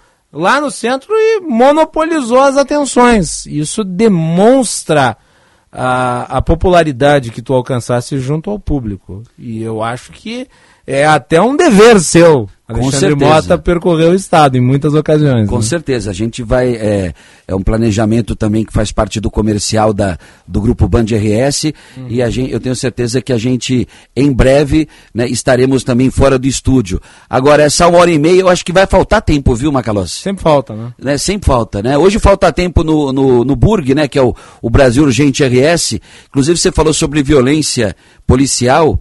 É, a gente vai, vai tratar daquele assunto é, do, dos dois brigadianos. Um deles colocou um saco plástico na cabeça de uma mulher durante uma abordagem lá em Novo Hamburgo, no Vale dos Sinos. E daqui a pouquinho a gente vai estar falando também é, dentro do novo Brasil Urgente RS, o Brasil Urgente RS que hoje se despede da grade de programação local, né? É Qual triste, que é o né? saldo do Brasil Urgente? Ah, muito feliz. Foram seis meses, quase seis meses, né? De, de, de muita felicidade. É, eu trabalhei no Brasil Urgente Nacional, na, na época como repórter do, do mestre José Luiz da Atena, do Datenão, e trabalhei com ele na outra emissora, na Record, trabalhei com ele na Band, e eu só guardo boas recordações. Eu acho que é um programa, se dependesse, falo por mim, tá? Não falo pela casa. Se dependesse de mim, nem que fosse outro apresentador, eu acho que teria que continuar mas é uma decisão, né, pelo menos por enquanto, da casa, de tirar do ar o Brasil Urgente Rio Grande do Sul, Brasil Urgente RS, e deixar no ar só o Brasil Urgente Nacional, com as notícias do país inteiro, mas com o comando do Datena. Mas vamos ver, né? Pode ser que isso mude também. Muito bem. De qualquer modo, está aqui o convite para acompanhar a estreia na próxima segunda-feira do Boa Tarde Rio Grande, apresentado pelo nosso querido Alexandre Mota. Alexandre, parabéns. Aliás, deixo lhe parabenizar você e sua equipe pela entrevista com o ex-governador Ranolfo Vieira Júnior lá no Palácio Piratini. Ficou muito bonita, parece aquelas entrevistas de fim de ano que as emissoras americanas fazem com os mandatários. Ficou chique, né? Ficou bem elegante e diferente, né? É uma incursão do Brasil urgente no ambiente político o que denota né, a necessidade de um programa como o Boa Tarde Rio Grande. Eu gostei muito, fazia muito tempo que eu não fazia uma entrevista é, desse, desse peso né, com o, o ex-governador Ranolfo Vieira Júnior. E foi no Salão dos Espelhos, né, um lugar muito uhum, bonito. Histórico. Na, na ala residencial do Palácio Piratini. Se bem que o ex-governador não morava lá, mas o atual, né, o, o governador Eduardo Leite, voltou a, a morar no Palácio Piratini. Foi bem bacana também. Mas olha, muito obrigado pelo carinho, muito obrigado pela. É, sempre que você pôde é, nos atender, né, toda vez que chamado, nunca disse não no Novo Brasil Urgente RS, e eu já faço o convite.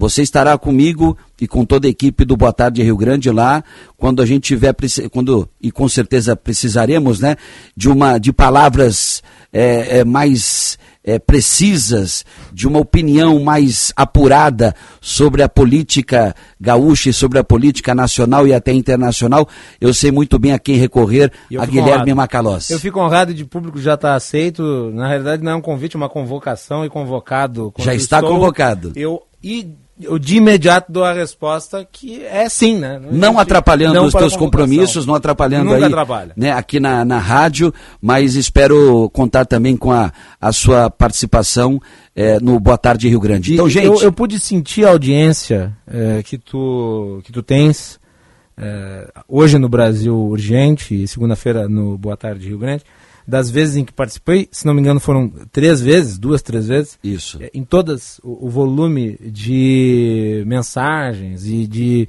é, e de reconhecimento pela participação foram é, muito grandes. Então isso é um pequeno, uma fração da audiência que tu tens e, e eu o parabenizo por isso. É, e, a, e, em todas as suas participações, os comentários dos telespectadores foram extremamente positivos também. Saiba disso, tá? Obrigado. Segunda-feira, da uma às duas e meia da tarde. Boa tarde, Rio Grande, com este gordinho chonho que eu costumo dizer. E vai ter dancinha? Vai, mas claro, lógico, né? Não, não seria. Dancinha vai ter dancinha. Sexta-feira né? é dia de dança, né?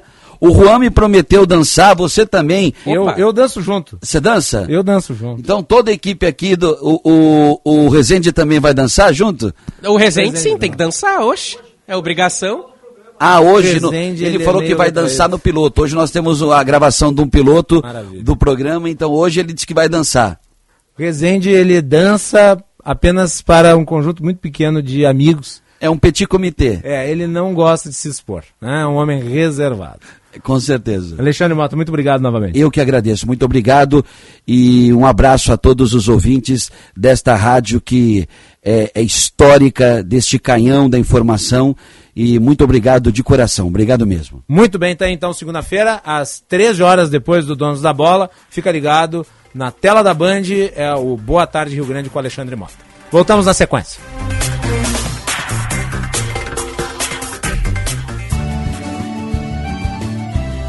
Agronotícias com Eduarda Oliveira. O Departamento de Vigilância e Defesa Sanitária Animal da Secretaria da Agricultura, Pecuária e Desenvolvimento Rural está conduzindo ações para mitigação de riscos após a confirmação de um caso positivo da doença de Algesque no município de São Gabriel. As ações se basearam no despovoamento da propriedade de subsistência positivada, vigilância e sorologia dos suínos localizados em um raio de 5 quilômetros a partir do foco conforme preconizado pelo Plano Nacional de Sanidade Suídia. As atividades foram concluídas com mais de 100 propriedades vistoriadas e cerca de 500 amostras coletadas para comprovar a ausência da enfermidade. Agronotícias. Oferecimento Senar RS. Vamos juntos pelo seu crescimento. Pensando em comprar um Chevrolet Zero? Na Esponqueado Jardine, a sua concessionária em Porto Alegre, entregamos seu carro novo em 24 horas. Estamos nas melhores localizações da cidade. Nilo Peçanha, ao lado do Iguatemi, Cavalhada, na zona sul da cidade e agora em dois novos endereços. Ipiranga, ao lado do Hospital da PUC e Padre Cacique. Esponqueado Chevrolet, a revenda que não perde negócio. Use o cinto de segurança.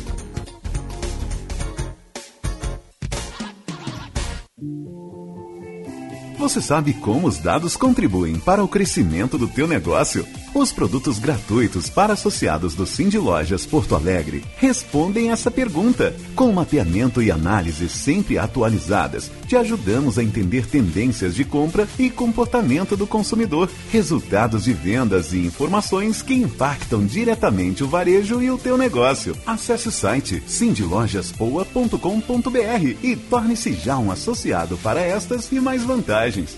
Cindy Lojas Porto Alegre, a melhor solução para o teu negócio.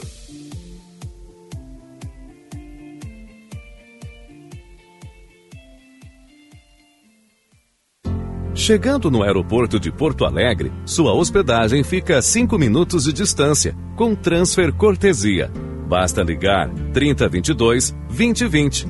Hotel Express e Hotel Expressinho Aeroporto. Apartamentos renovados, com higienização cuidadosa, café cortesia bem cedinho e amplo estacionamento. Conforto e economia é no Hotel Express e Hotel Expressinho Aeroporto.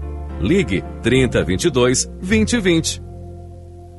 Fala minha gente, tudo certo? JB quem tá falando. Eu tô aqui para lembrar que a Marquespan, isso aí, a Marquespan é uma empresa de panificação que conquistou o Brasil e tem orgulho de ser gaúcha. Atendendo milhares de comércios, os caras vão desde mini mercados até grandes redes de supermercados e vem fazendo mais do que clientes, e sim grandes parceiros. Pergunta lá no teu mercado preferido se o cacetinho deles é da Marquespan, pois este eu assino embaixo. Marquespan para nós, o pão é sagrado. Você está ouvindo Bastidores, do, Poder, na Rádio Bandeirantes. Com Guilherme Macalossi.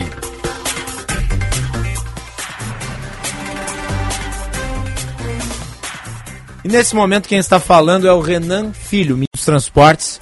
Fala sobre os desafios da sua pasta. Vamos com a Band News TV. Esse plano ele vai focar em cinco ações prioritárias. A primeira delas é retomar as obras paralisadas por falta de recursos no governo anterior. A segunda é promover revitalização é, de rodovias é, que precisam ser recuperadas. Nós estamos com a malha rodoviária nacional na sua pior, no seu pior estado de conservação. 66% das nossas rodovias estão ruins, péssimas ou têm algum problema de conservação. Além disso, nós vamos preparar o país para o escoamento da safra, tanto no que, no que concerne a rodovias principais para isso, quanto é, as próprias ferrovias, como você falou. E outros dois temas vamos atacar nesse plano que vamos lançar no dia 16 de janeiro, que é, é, é a, a preparação para o período de chuvas, que é tem crescido nos últimos anos, e o último, último deles, o último ponto, é a preparação para pronta resposta em casos de emergência. E temos como objetivo ampliar a capacidade de investimento, fortalecer a manutenção e aumentar a diversificação, iniciar o aumento da diversificação do nosso modal de transportes, é, ampliando a participação das ferrovias como maneira de é, contribuir, colaborar com a infraestrutura do país. Antes de seguirmos. Tá aí então o Renan Filho, ministro dos Transportes, falando sobre suas metas. Os ministros vão se manifestando. Ouvimos o Rui Costa, agora o Renan Filho, e nós tivemos também a declaração recente do ministro do Trabalho, o Luiz Marinho, sobre essa polêmica envolvendo o saque aniversário do FGTS. O Luiz Marinho disse que vai ouvir o conselho curador do fundo para uma posição final, de que ainda não foi tomada uma decisão a respeito. Quem traz informações é o jornalista Felipe Peixoto. Muita gente gostou de receber nos últimos três anos um dinheirinho extra do FGTS no mês do aniversário. O que você usou o valor? Pagar dívida. Você pagou bastante dívida? Sim. Porque é um dinheirinho que vem, ainda mais pra gente que é pobre, assalariado, ajuda muito. O saque aniversário injetou 35 bilhões de reais na economia desde 2020, quando foi criado mas agora pode estar com os dias contados. O novo ministro do Trabalho disse que pode eliminar essa modalidade e deixar apenas o saque tradicional, que libera o valor total em casos como demissão, aposentadoria e compra da casa própria. Em entrevista ao Jornal da Band, Luiz Marinho explicou que ainda vai ouvir outras entidades. O fundo tem um objetivo: é proteger através da poupança do trabalhador e ser uma ferramenta para gerar empregos a partir do investimento do fundo, investindo em saneamento básico, investindo em habitação, além de propiciar a possibilidade da casa própria, gerar empregos. Pressuposto é o debate no Conselho Curador do Fundo. Evidente que não é canetada, cane... não é nem canetada nem canelada, isso é um governo diálogo, negociação, do entendimento. Um em cada quatro empregados que recebem o FGTS optou pelo saque aniversário. São cerca de 29 milhões de pessoas. Essa modalidade de saque tem vantagens e desvantagens. Tudo depende das prioridades de cada trabalhador. No saque aniversário, o empregado tem direito a sacar uma vez por ano de 5% até metade do total. Quanto mais dinheiro tiver, menor a fatia que pode ser retirada. Mas cuidado, em caso de demissão sem justa causa, o saldo na conta fica retido por dois anos. O empregado só recebe na hora a multa de 40%. Por isso, o estrategista em investimentos Michael Viriato alerta que o uso desse dinheiro deve ser bem pensado. A pessoa deve pensar que deve utilizar esse recurso eh, de forma sábia, ou seja, em despesas necessárias. Ah, eu adoro os estatólatras dizendo: trabalhador, não gaste com o que é seu. Gaste com aquilo que o Estado delimita que você possa gastar. Você não tem direito ao seu dinheiro, a não ser de acordo com as regras do Estado. O Estado vai determinar qual é o uso, qual é a finalidade dos recursos que são seus. Sabe o que, que é isso? Isso é elitismo da burocracia. Aquela velha ideia de que pobre se pega dinheiro que está guardado, gasta em cachaça. É isso. Ah, não! Se o pobre pegar o dinheiro que ele tem direito, que é dele, ele vai pegar e vai gastar no que é supérfluo. Isso é uma visão elitista, dirigista, típica do Estado burocrático, que tem que acabar. Ah, mas é importante para financiar obras. Então vamos lá, vejam. O dinheiro não é para você usar, o dinheiro é para as empreiteiras usarem. Porque o dinheiro ele fica num fundo, por isso que é um fundo de garantia por tempo de serviço. Fica lá num fundo do Estado. E o Estado usa esse dinheiro para financiar suas obras. Ele dá essa tonacidade social. E o que, que acontece com o seu dinheiro, especificamente o dinheiro que é depositado na conta que seria sua? Ele valoriza numa média que é inferior à da poupança. Você poderia muito bem ter acesso a esse dinheiro e fazer o devido investimento que você considera adequado. Por exemplo, pegar o dinheiro e aplicar num fundo de renda fixa, que certamente valorizaria mais do que o FGTS. Mas não, não se pode permitir mais que a população tenha acesso nem ao saque aniversário. Onde já se viu o trabalhador ter acesso ao dinheiro que é dele? Aliás, o FGTS é uma velha velhíssima, antiquadíssima conversa mole de benefício social da CLT. Ele surgiu na época da ditadura militar. Antes havia indenização por tempo de serviço. Aí foi se converter no FGTS, exatamente para que, uh, antes do processo ter se alterado, e nós temos o fim da, da indenização por antisserviço, não se alcançasse, porque os trabalhadores anteriormente ao FGTS, se eles atingissem 10 anos de atividade numa empresa, eles ganhavam, eles ganhavam estabilidade no setor privado. Como o governo não queria que isso acontecesse, que as pessoas ganhassem estabilidade no setor privado, se criou um regime alternativo, que era do FGTS. E é claro, com isso, o sistema anterior entrou em desuso, porque onde já se viu você ter estabilidade no setor privado. Isso não existe. O problema é que esse FGTS, ele se transformou numa indústria de financiamento.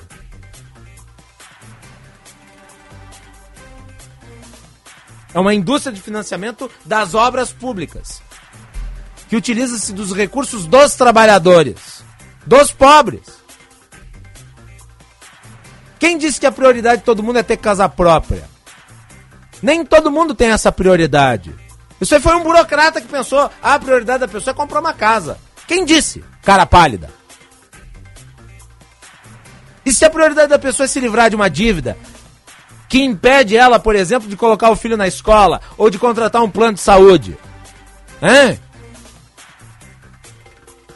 E outra coisa, vamos valorizar um pouco a liberdade individual das pessoas usarem o dinheiro como lhes aprouver? Então vamos pegar pelo absurdo, pelo exemplo, né, usado para denotar o elitismo. Se a pessoa quiser gastar com cachaça, o problema é dela. Liberdade individual, responsabilidade individual. Agora não me vem o Estado querer ser o babysitter das finanças pessoais. E tem analista econômico que vem a público para dizer: ah, não, mas é que se as pessoas pegarem o dinheiro, elas vão desperdiçar. E gente do governo também se utiliza desse tipo de argumento. Quer dizer, o governo que vive a furar o teto de gastos quer nos dar aula de economia financeira.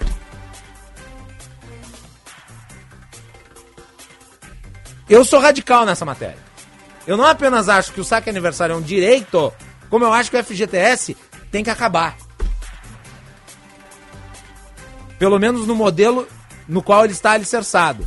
Em que você ganha um dinheiro que vai para conta do governo. Aliás, é curioso, na legislação trabalhista, o prazo prescricional do FGTS é maior do que o prazo prescricional dos direitos individuais do trabalhador. Isso é curioso, né? Sabe por quê? Porque o Estado ganha. Então o prazo prescricional do FGTS ele é muito maior do que, por exemplo, o seu direito a horas extras. Nós temos que saber entender como é que se dá a dinâmica da utilização de supostos benefícios aos trabalhadores, instrumentalizados para benefícios aos 15 e 33.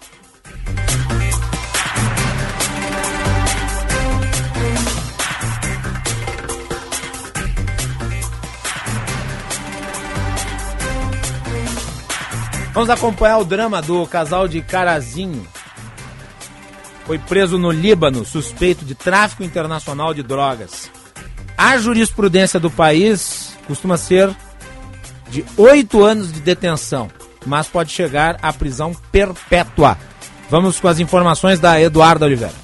O casal de Carazinho, no norte do Rio Grande do Sul, que foi preso no Líbano, é suspeito de tráfico internacional de drogas. De acordo com o portal Jornal do Líbano, ambos teriam sido detidos no aeroporto de Beirute com cerca de um quilo de cocaína no estômago. Igor Antônio Cabral, de 26 anos, e Juliana, do Nascimento Nunes, de 31, embarcaram no aeroporto de Guarulhos, em São Paulo, em voo que tinha escala em Doha, no Catar. Não se tem a informação se eles seriam saído com a droga do Brasil ou recebido em Doha durante a escala em direção ao Líbano. O tio de Juliana, Clayton Souza, afirma que a família, que é de Belém do Pará, está à base de medicamentos e que a sobrinha nunca se envolveu com qualquer tipo de crime. Ele destaca que estão sem notícias de Juliana.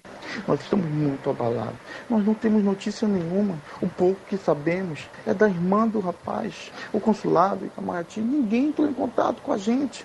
As autoridades locais, ninguém entra em contato com a gente. A gente está sem rumo sem saber o que fazer, só supondo, só pensando o que fazer, mas sem saber o que fazer. Nunca imaginamos, nunca passamos por isso. Nós só queremos saber notícias dela, se ela está bem, como está e como proceder. Nós estamos perdidos, sem saber o que fazer. A advogada Aida Milredin, associada ao Instituto Canon de Direito Comparado Brasil-Líbano, explica que a pena para o tráfico de drogas no país pode ser de prisão perpétua mas a jurisprudência indica prisão de cerca de oito anos. O Líbano e o Brasil não têm acordo de extradição e, por isso, eles devem cumprir a pena no país do Oriente Médio. Para o crime de tráfico internacional de drogas, existe uma legislação libanesa que ela prevê uma pena aí que ela é muito variável. Só que o limite máximo de uma pena para este tipo de crime no Líbano é uma pena de prisão perpétua. Ocorre que, dependendo das circunstâncias, das condições pessoais de cada acusado, das provas que vão ser juntadas no processo, então, nós temos já jurisprudência que você se depara com condenações de oito anos, sete anos, dez anos.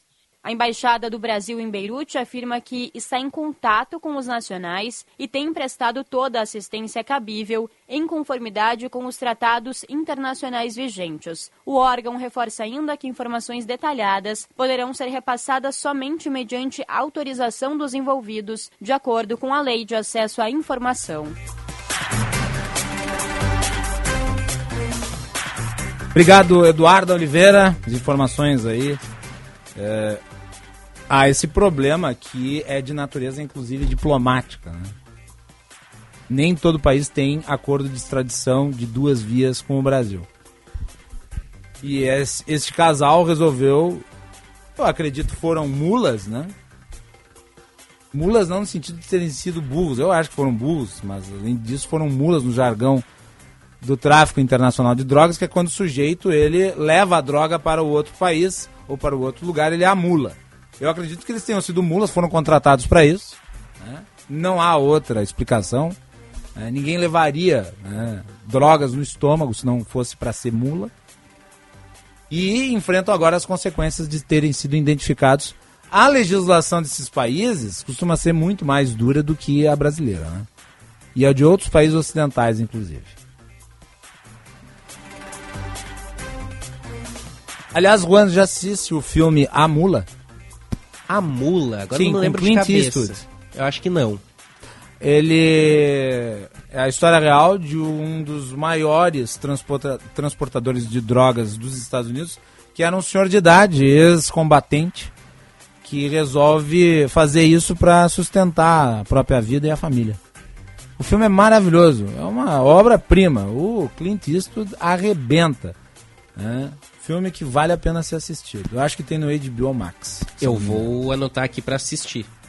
Assista, Mas vale a pena. mula é uma coisa que a gente vê muito, Macalossi, naqueles seriados de aeroporto, né? Sim, essa a gente prática. comentou ontem aqui. Exatamente essa prática. A gente comentou ontem. E geralmente quando se leva né, as drogas dentro do estômago, é, quando a gente. Eu, eu assisto muito o aeroporto ali da capital colombiana, Sim. de Bogotá. E geralmente eles chamam a atenção, né? Que a pessoa tem que ser presa, é, obviamente, né? E tem que ser levada imediatamente ao hospital para expelir a droga. É. Não é de qualquer jeito, não. Não é de qualquer jeito, até porque tu tem um risco muito grande da droga, do saquinho com a droga acabar estourando dentro do teu organismo e aí levar a, a situação fatal, né? A morte.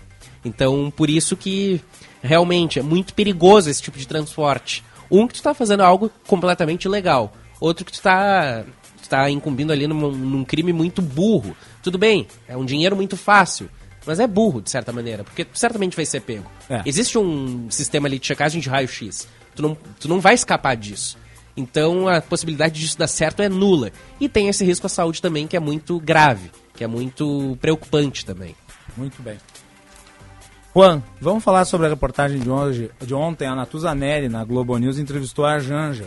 Exato. E a Janja fez um tour com a Natuza Neri, assim, pelo Palácio da Alvorada.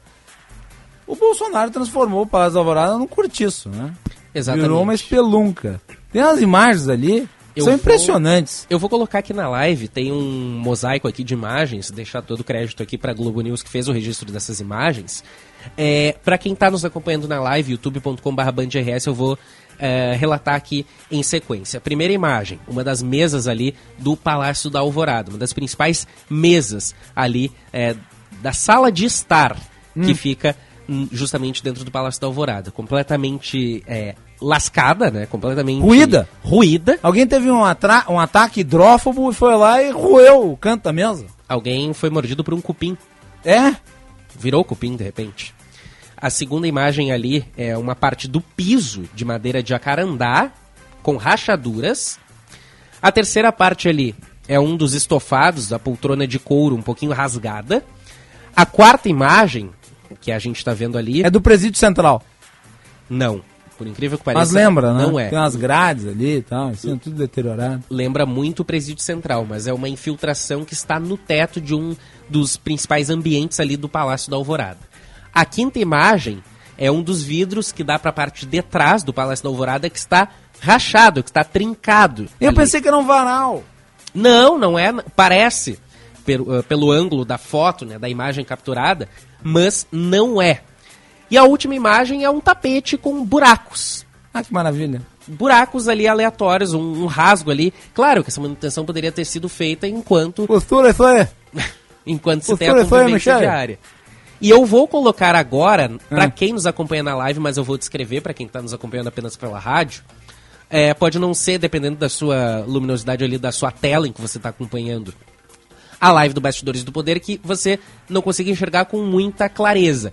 Mas é um dos sofás que fica ali, numa das partes mais íntimas, dentro do Palácio da Alvorada, que está manchado, que está sujo. O estofado está sujo. Como alguém que teria sentado ali. é, O cara foi fazer. Sujo. né, Foi fazer uma atividade física, foi jogar uma pelada. Daí sentou todo suado, ceboso, reiteradas vezes no mesmo lugar e deixou assim. Exato. Não, isso daí não é jogo de luz. Está manchado. O sofá está com a marca de quem sentava ali. E sempre tem alguém que senta exatamente no mesmo lugar no sofá. repetidas vezes. O sofá é assim. bege, o estofado ali é bege, mas essa marca está cinza, está quase preta, praticamente preta. Hum, É sinal de que não houve assim uma conservação contínua, ou que nem houve uma conservação ali, uma tentativa de fazer uma lavagem e etc. É só para relatar, né, o que a primeira dama Janja é, disse nessa entrevista a Natuzaneri, jo colega jornalista da Globo News, houve contínuas críticas ao estado de conservação da residência oficial do presidente da República. Elas percorreram juntas todo o Palácio da Alvorada, inclusive a área íntima do casal, que é raro algum jornalista entrar durante o mandato de algum presidente.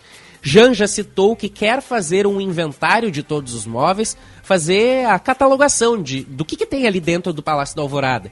Do que tem não só dentro ali, mas do que tem também no depósito. Sim, existe um depósito onde são armazenadas outras, é, outra, outros itens que ficam ali dentro. E, e tem a parte né, daquilo que está dentro do Palácio da Alvorada, que é de propriedade da pessoa que ocupa a presidência. Exato. E existe aquilo que é de propriedade do Estado. Exato. E ambos são catalogados para daí quando se fazer uma mudança, quando se tem essa troca de mandatário do país, aí tu consegues ter o controle. Ah, o que, que é do presidente X, o que, que é da, do presidente Y, o que, que pertence aqui dentro ao Palácio da Alvorada. Então, Janja quer fazer toda essa catalogação, ah, inventário dos móveis, utensílios e obras de arte. Inclusive, uma das obras de arte estava desbotada porque não estava no local original. O local original não era exposto ao sol e estava em frente a uma janela, por isso que havia o desbotamento dessa obra de arte. Imagens sacras também que estavam se, eh, se encontravam no chão de um dos cômodos do Palácio da Alvorada. Essa imagem sacra do século XIX que estava deixada no chão e Janja Maravilha, afirmou que respeito, né? que respeita as imagens. Gente de fé, né? Gente que cultua, né? Gente que tem... Cristãos. Né? Pessoas que é, fazem louvor, jogam a imagem sacra no chão. Janja afirmou que muitos objetos imóveis vão precisar ser restaurados e que tanto Janja quanto Lula só vão começar a morar no Palácio do Alvorada depois da realização desse inventário completo, também algumas reformas realizadas ali no Alvorada. E, e teve uma imagem curiosa que não apareceu aqui, mas não tem problema. Eu fiquei meio, é, digamos, surpreso, porque dentre as muitas coisas que tinham ali, havia um balão de oxigênio perdido. O que, que fazia o balão de oxigênio ali? Eu vou tentar É um mistério do universo, acho que tem que se fazer uma investigação.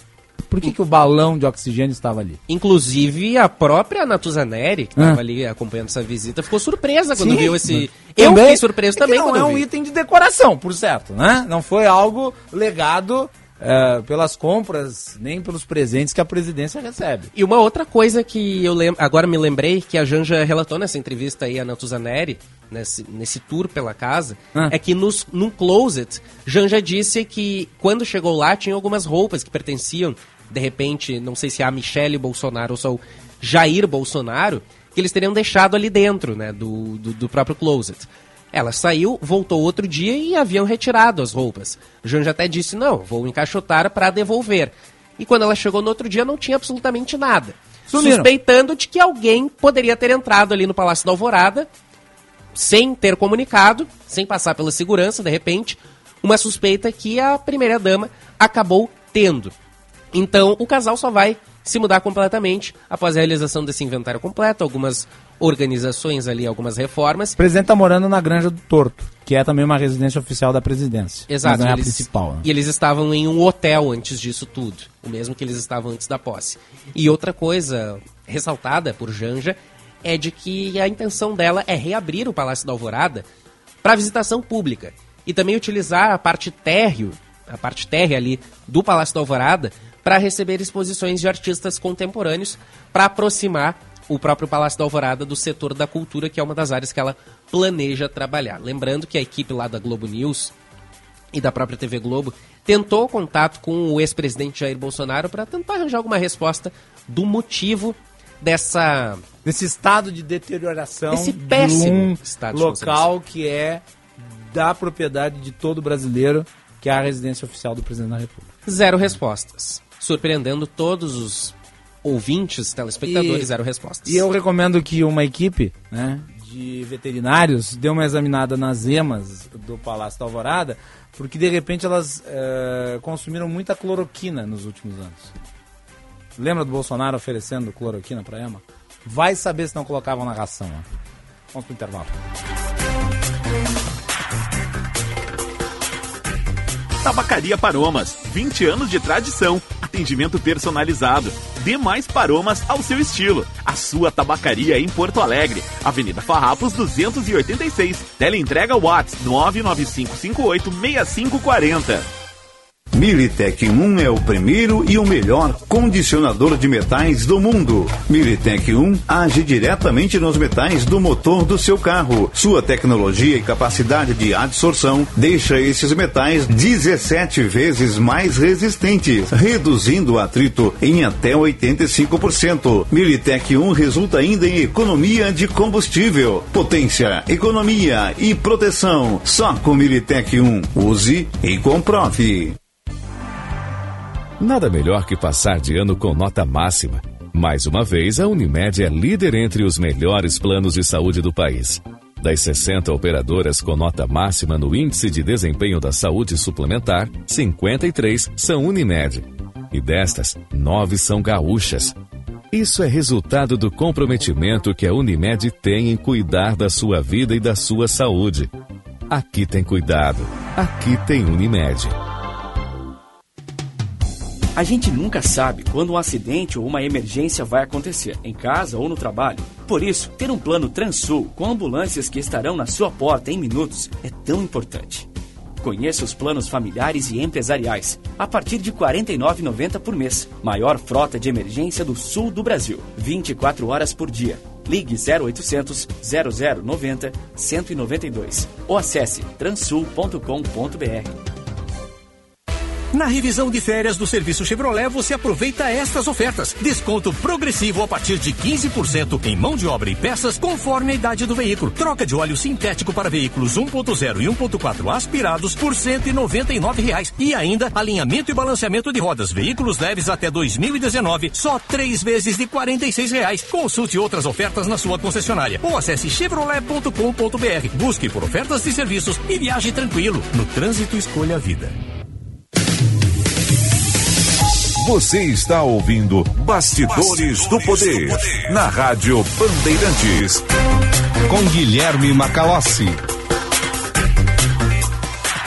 Olha, o, o Fabrício Meira mandou uma mensagem aqui com uma teoria sobre o porquê né, de ter um balão de oxigênio lá no Palácio da Alvorada, que é obviamente impossível de ser lida.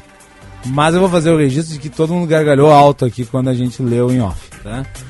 Muito criativo. Parabéns aí pela, pela hipótese. não é bem isso não, tá ok? Vamos lá. Informação do trânsito, Camila Aquila. Trânsito. Quer fazer seu próprio caminho? Faça um consórcio Embracon e conquiste um carro novo, seus sonhos realizados e sem juros é com Embracon. Embracon sempre o melhor lance. Boa tarde, Macalossi. Boa tarde. Boa tarde também aos ouvintes do Bastidores do Poder. Fala agora sobre o trânsito para quem está saindo de Porto Alegre, porque está tranquilo ainda o movimento nos acessos da cidade, fluindo bem na Avenida Castelo Branco, também nas Aida Jarros, ali junto ao aeroporto, para quem vai para a BR-116. Em direção ao litoral, a Freeway está rodando bem agora, sem pontos de lentidão, mas está com movimento intenso agora, passando 56 veículos por minuto no pedágio de Gravataí e 57 no de Santo Antônio da Patrulha. Expectativa é que aumente ainda esse movimento ao longo da tarde, também amanhã. Então, quem está indo para o litoral pela Freeway, é bom se adiantar. Quer fazer seu próprio caminho? Faça um consórcio Embracon e conquiste um carro novo. Seus sonhos realizados e sem juros é com a Embracon. Embracon, sempre o melhor lance. Macalossi. O Volmir Azeredo está dizendo aqui: nobre demais a tua preocupação com as emas e a eventual superdosagem de fármaco milagroso, o qual teria blindado o ex-presidente do vírus SARS-CoV-2. Obrigado pela minha. Pobre das emas. Lembra das emas correndo assim, desesperadas, né? Cloroquina. Começou aqui, ó. Ai, que tempos, hein? Nossa senhora. Mas como vocês podem notar, a gente não passa pano pro governo novo, não, né? Mas a gente tem que fazer o registro aqui, porque gente que cuida do lugar em que mora dessa forma, certamente não vai cuidar muito bem do lugar que administra. Né? Agora não adianta só cuidar apenas do espaço físico e não cuidar das pessoas, não cuidar na hora de selecionar quem está ao seu entorno, É. na hora de compor Claro. pastas importantes. As e é por isso coisas são válidas. e é por isso que nós fazemos jornalismo. Não é a Exatamente. questão de passar pano para um governo e criticar outro governo. Não é questão de passar pano para ambos os governos. Não é questão de apenas criticar os governos por apenas criticar. É fazer jornalismo, é fazer vigilância do que, que é, do que, que está sendo feito com o nosso dinheiro. Com é, fiscalizar, às vezes, o, o- de repente a gente que a gente que tá à frente dos microfones não votou nessa pessoa que está no poder ou votou também, não sei. Isso aí a gente não discute. Não importa. Mas é o nosso papel fiscalizar porque é é quem tá ali no poder, é quem tá no Palácio do Planalto que está comandando, é, tá tomando as decisões que vão nos afetar no futuro. Nos afetar, eu digo, nós, 207 milhões de brasileiros. E esse é o papel do Bastidores do Poder. É isso aí. Mandar um abraço aqui pro Zinho Zanetti, tá nos ouvindo lá de Criciúma, é um ouvinte assíduo da nossa programação, obrigado pelo carinho. né? Também o Patrício Calata, belas palavras Macalossi, não existe governo que não seja sujeito a críticas. Muito obrigado. Também a Bruna Gubiani, que parabeniza, está sempre na nossa audiência, o Francisco Alves Júnior, obrigado pela mensagem. E também aos demais aí que se manifestam. Muito obrigado a todos pelas mensagens. Agora 15 horas e 53 minutos. O Bastidores do Poder tem o patrocínio da Escola Superior dos Oficiais da Brigada Militar e do Corpo de Bombeiros Militar, realizando sonhos, construindo o futuro. E de Sinoscar, compromisso com você, juntos salvamos vidas.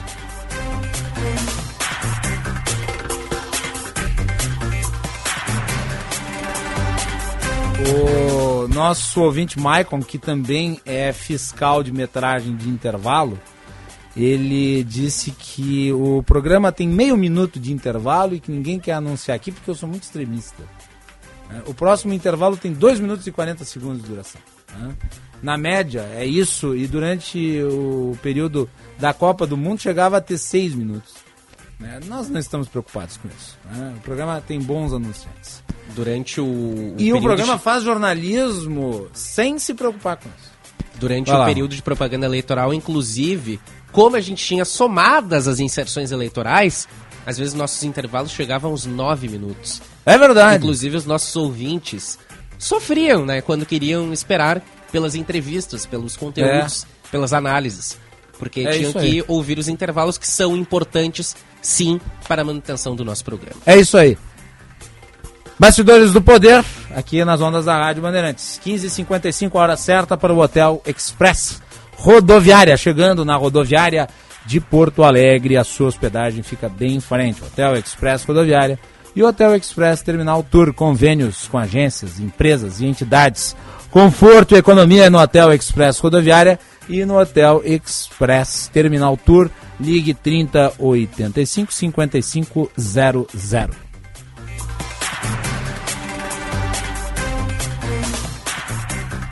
E atenção, fique atento, beba água pura, muita água, livre de vírus e de bactérias. Água sem cheiro, sem gosto, com importantes sais minerais, ideal para sua saúde e de sua família. Purificadores e mineralizadores de água natural, gelada e alcalina com ou sem ozônio é no WaterSul. Ligue WaterSul 32 314567. WaterSul, atenção total ao cliente. Visite o nosso site www.watersul.com.br. Quando informações? É só para chamar os nossos ouvintes mais uma vez para votar na nossa Sim. enquete ali no youtube.com.br. Já chegamos a centenas de votos. Muito A- a, obrigado. centena, na verdade, de votos. Muito bem, e continua ao longo da próxima semana. A última enquete teve mais de 700 votos. Participem na nossa aba Comunidades. Nós vamos encerrando por aqui. Um bom final de semana a todos. Bastidores do Poder volta segunda-feira. Até lá.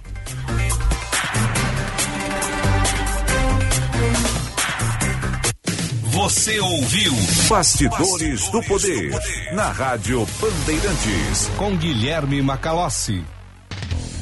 Conheça o curso de Direito da ESBM, com conteúdo voltado ao ingresso nas carreiras militares. O curso capacita você a ingressar numa das principais carreiras jurídicas do Estado.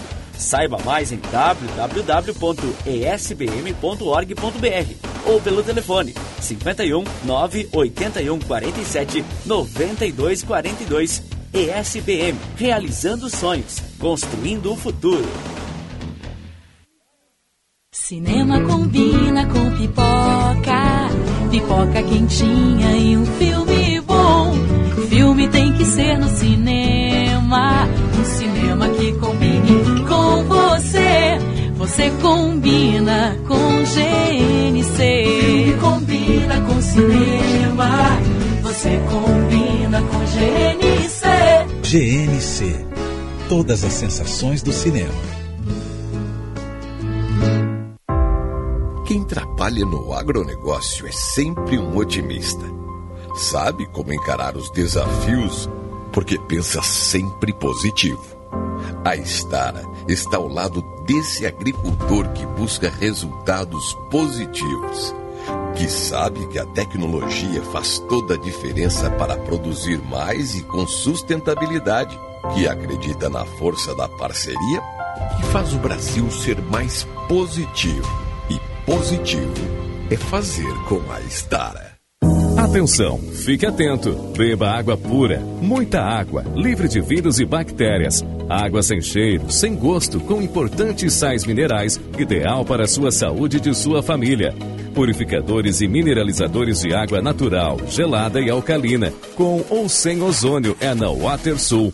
Ligue o WaterSul 3231 4567. WaterSul, atenção total ao cliente 3231 4567. Visite o nosso site www.watersul.com.br. Você sabia que é possível encaminhar o divórcio com agilidade no tabelionato de notas, com consenso entre as partes e sem filhos menores ou incapazes? É possível fazer o divórcio digital com o e-notariado. Encaminhe a papelada de forma online pelo e-notariado.org.br. Você vai precisar de um advogado para acompanhar o processo. Tabelionatos de notas, segurança e eficácia para você e sua família. Saiba mais em colégionotarialrs.org.br. A gente nunca sabe quando um acidente ou uma emergência vai acontecer, em casa ou no trabalho. Por isso, ter um plano Transul com ambulâncias que estarão na sua porta em minutos é tão importante. Conheça os planos familiares e empresariais a partir de R$ 49,90 por mês. Maior frota de emergência do sul do Brasil. 24 horas por dia. Ligue 0800 0090 192 ou acesse transul.com.br. Chegou o verão e a KTO.com é o lugar certo para você se divertir com as probabilidades. Tem Premier League, NBA, futebol americano e muita coisa rolando nas maiores competições esportivas do mundo. E você pode palpitar na beira da praia, na mesa do bar, no churrasco com a galera, em qualquer lugar que você quiser. É só entrar em KTO.com pelo seu celular, fazer o cadastro e começar a curtir. Vem pra onde a diversão acontece. KTO.com Faça do leão um sorrisão. Doe seu imposto de renda para a Kinder através do Fun Criança. O seu apoio vai render muitos sorrisos de bebês, crianças e adolescentes especiais. Acesse kinder.org.br ou ligue 51 33 54 4700 e saiba mais. As crianças da Kinder contam com você. Fala minha gente, tudo certo? JB quem tá falando. Eu tô aqui para lembrar que a Marquespan, isso aí, a Marquespan é uma empresa de panificação que conquistou o Brasil e tem orgulho de ser gaúcha. Atendendo milhares de comércios, os caras vão desde mini mercados até grandes redes de supermercados e vem fazendo mais do que clientes, e sim grandes parceiros. Pergunta lá no teu mercado preferido se o cacetinho deles é da Marquespan, pois esse eu assino embaixo. Marquespan para nós, o pão é sagrado. Bandeirantes, sempre ao lado do ouvinte. Todos os acontecimentos da cidade, os principais fatos do a dia, rádio notícia, tem opinião. Bandeirantes. A rádio que acredita no futuro e no desenvolvimento do Rio Grande do Sul e do Brasil.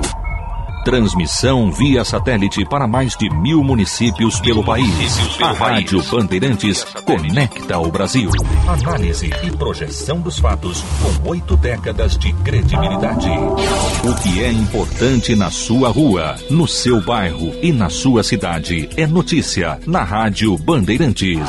Cobertura de todos os campeonatos de futebol do Brasil e do exterior. Informação e opinião antes e depois da bola rolar.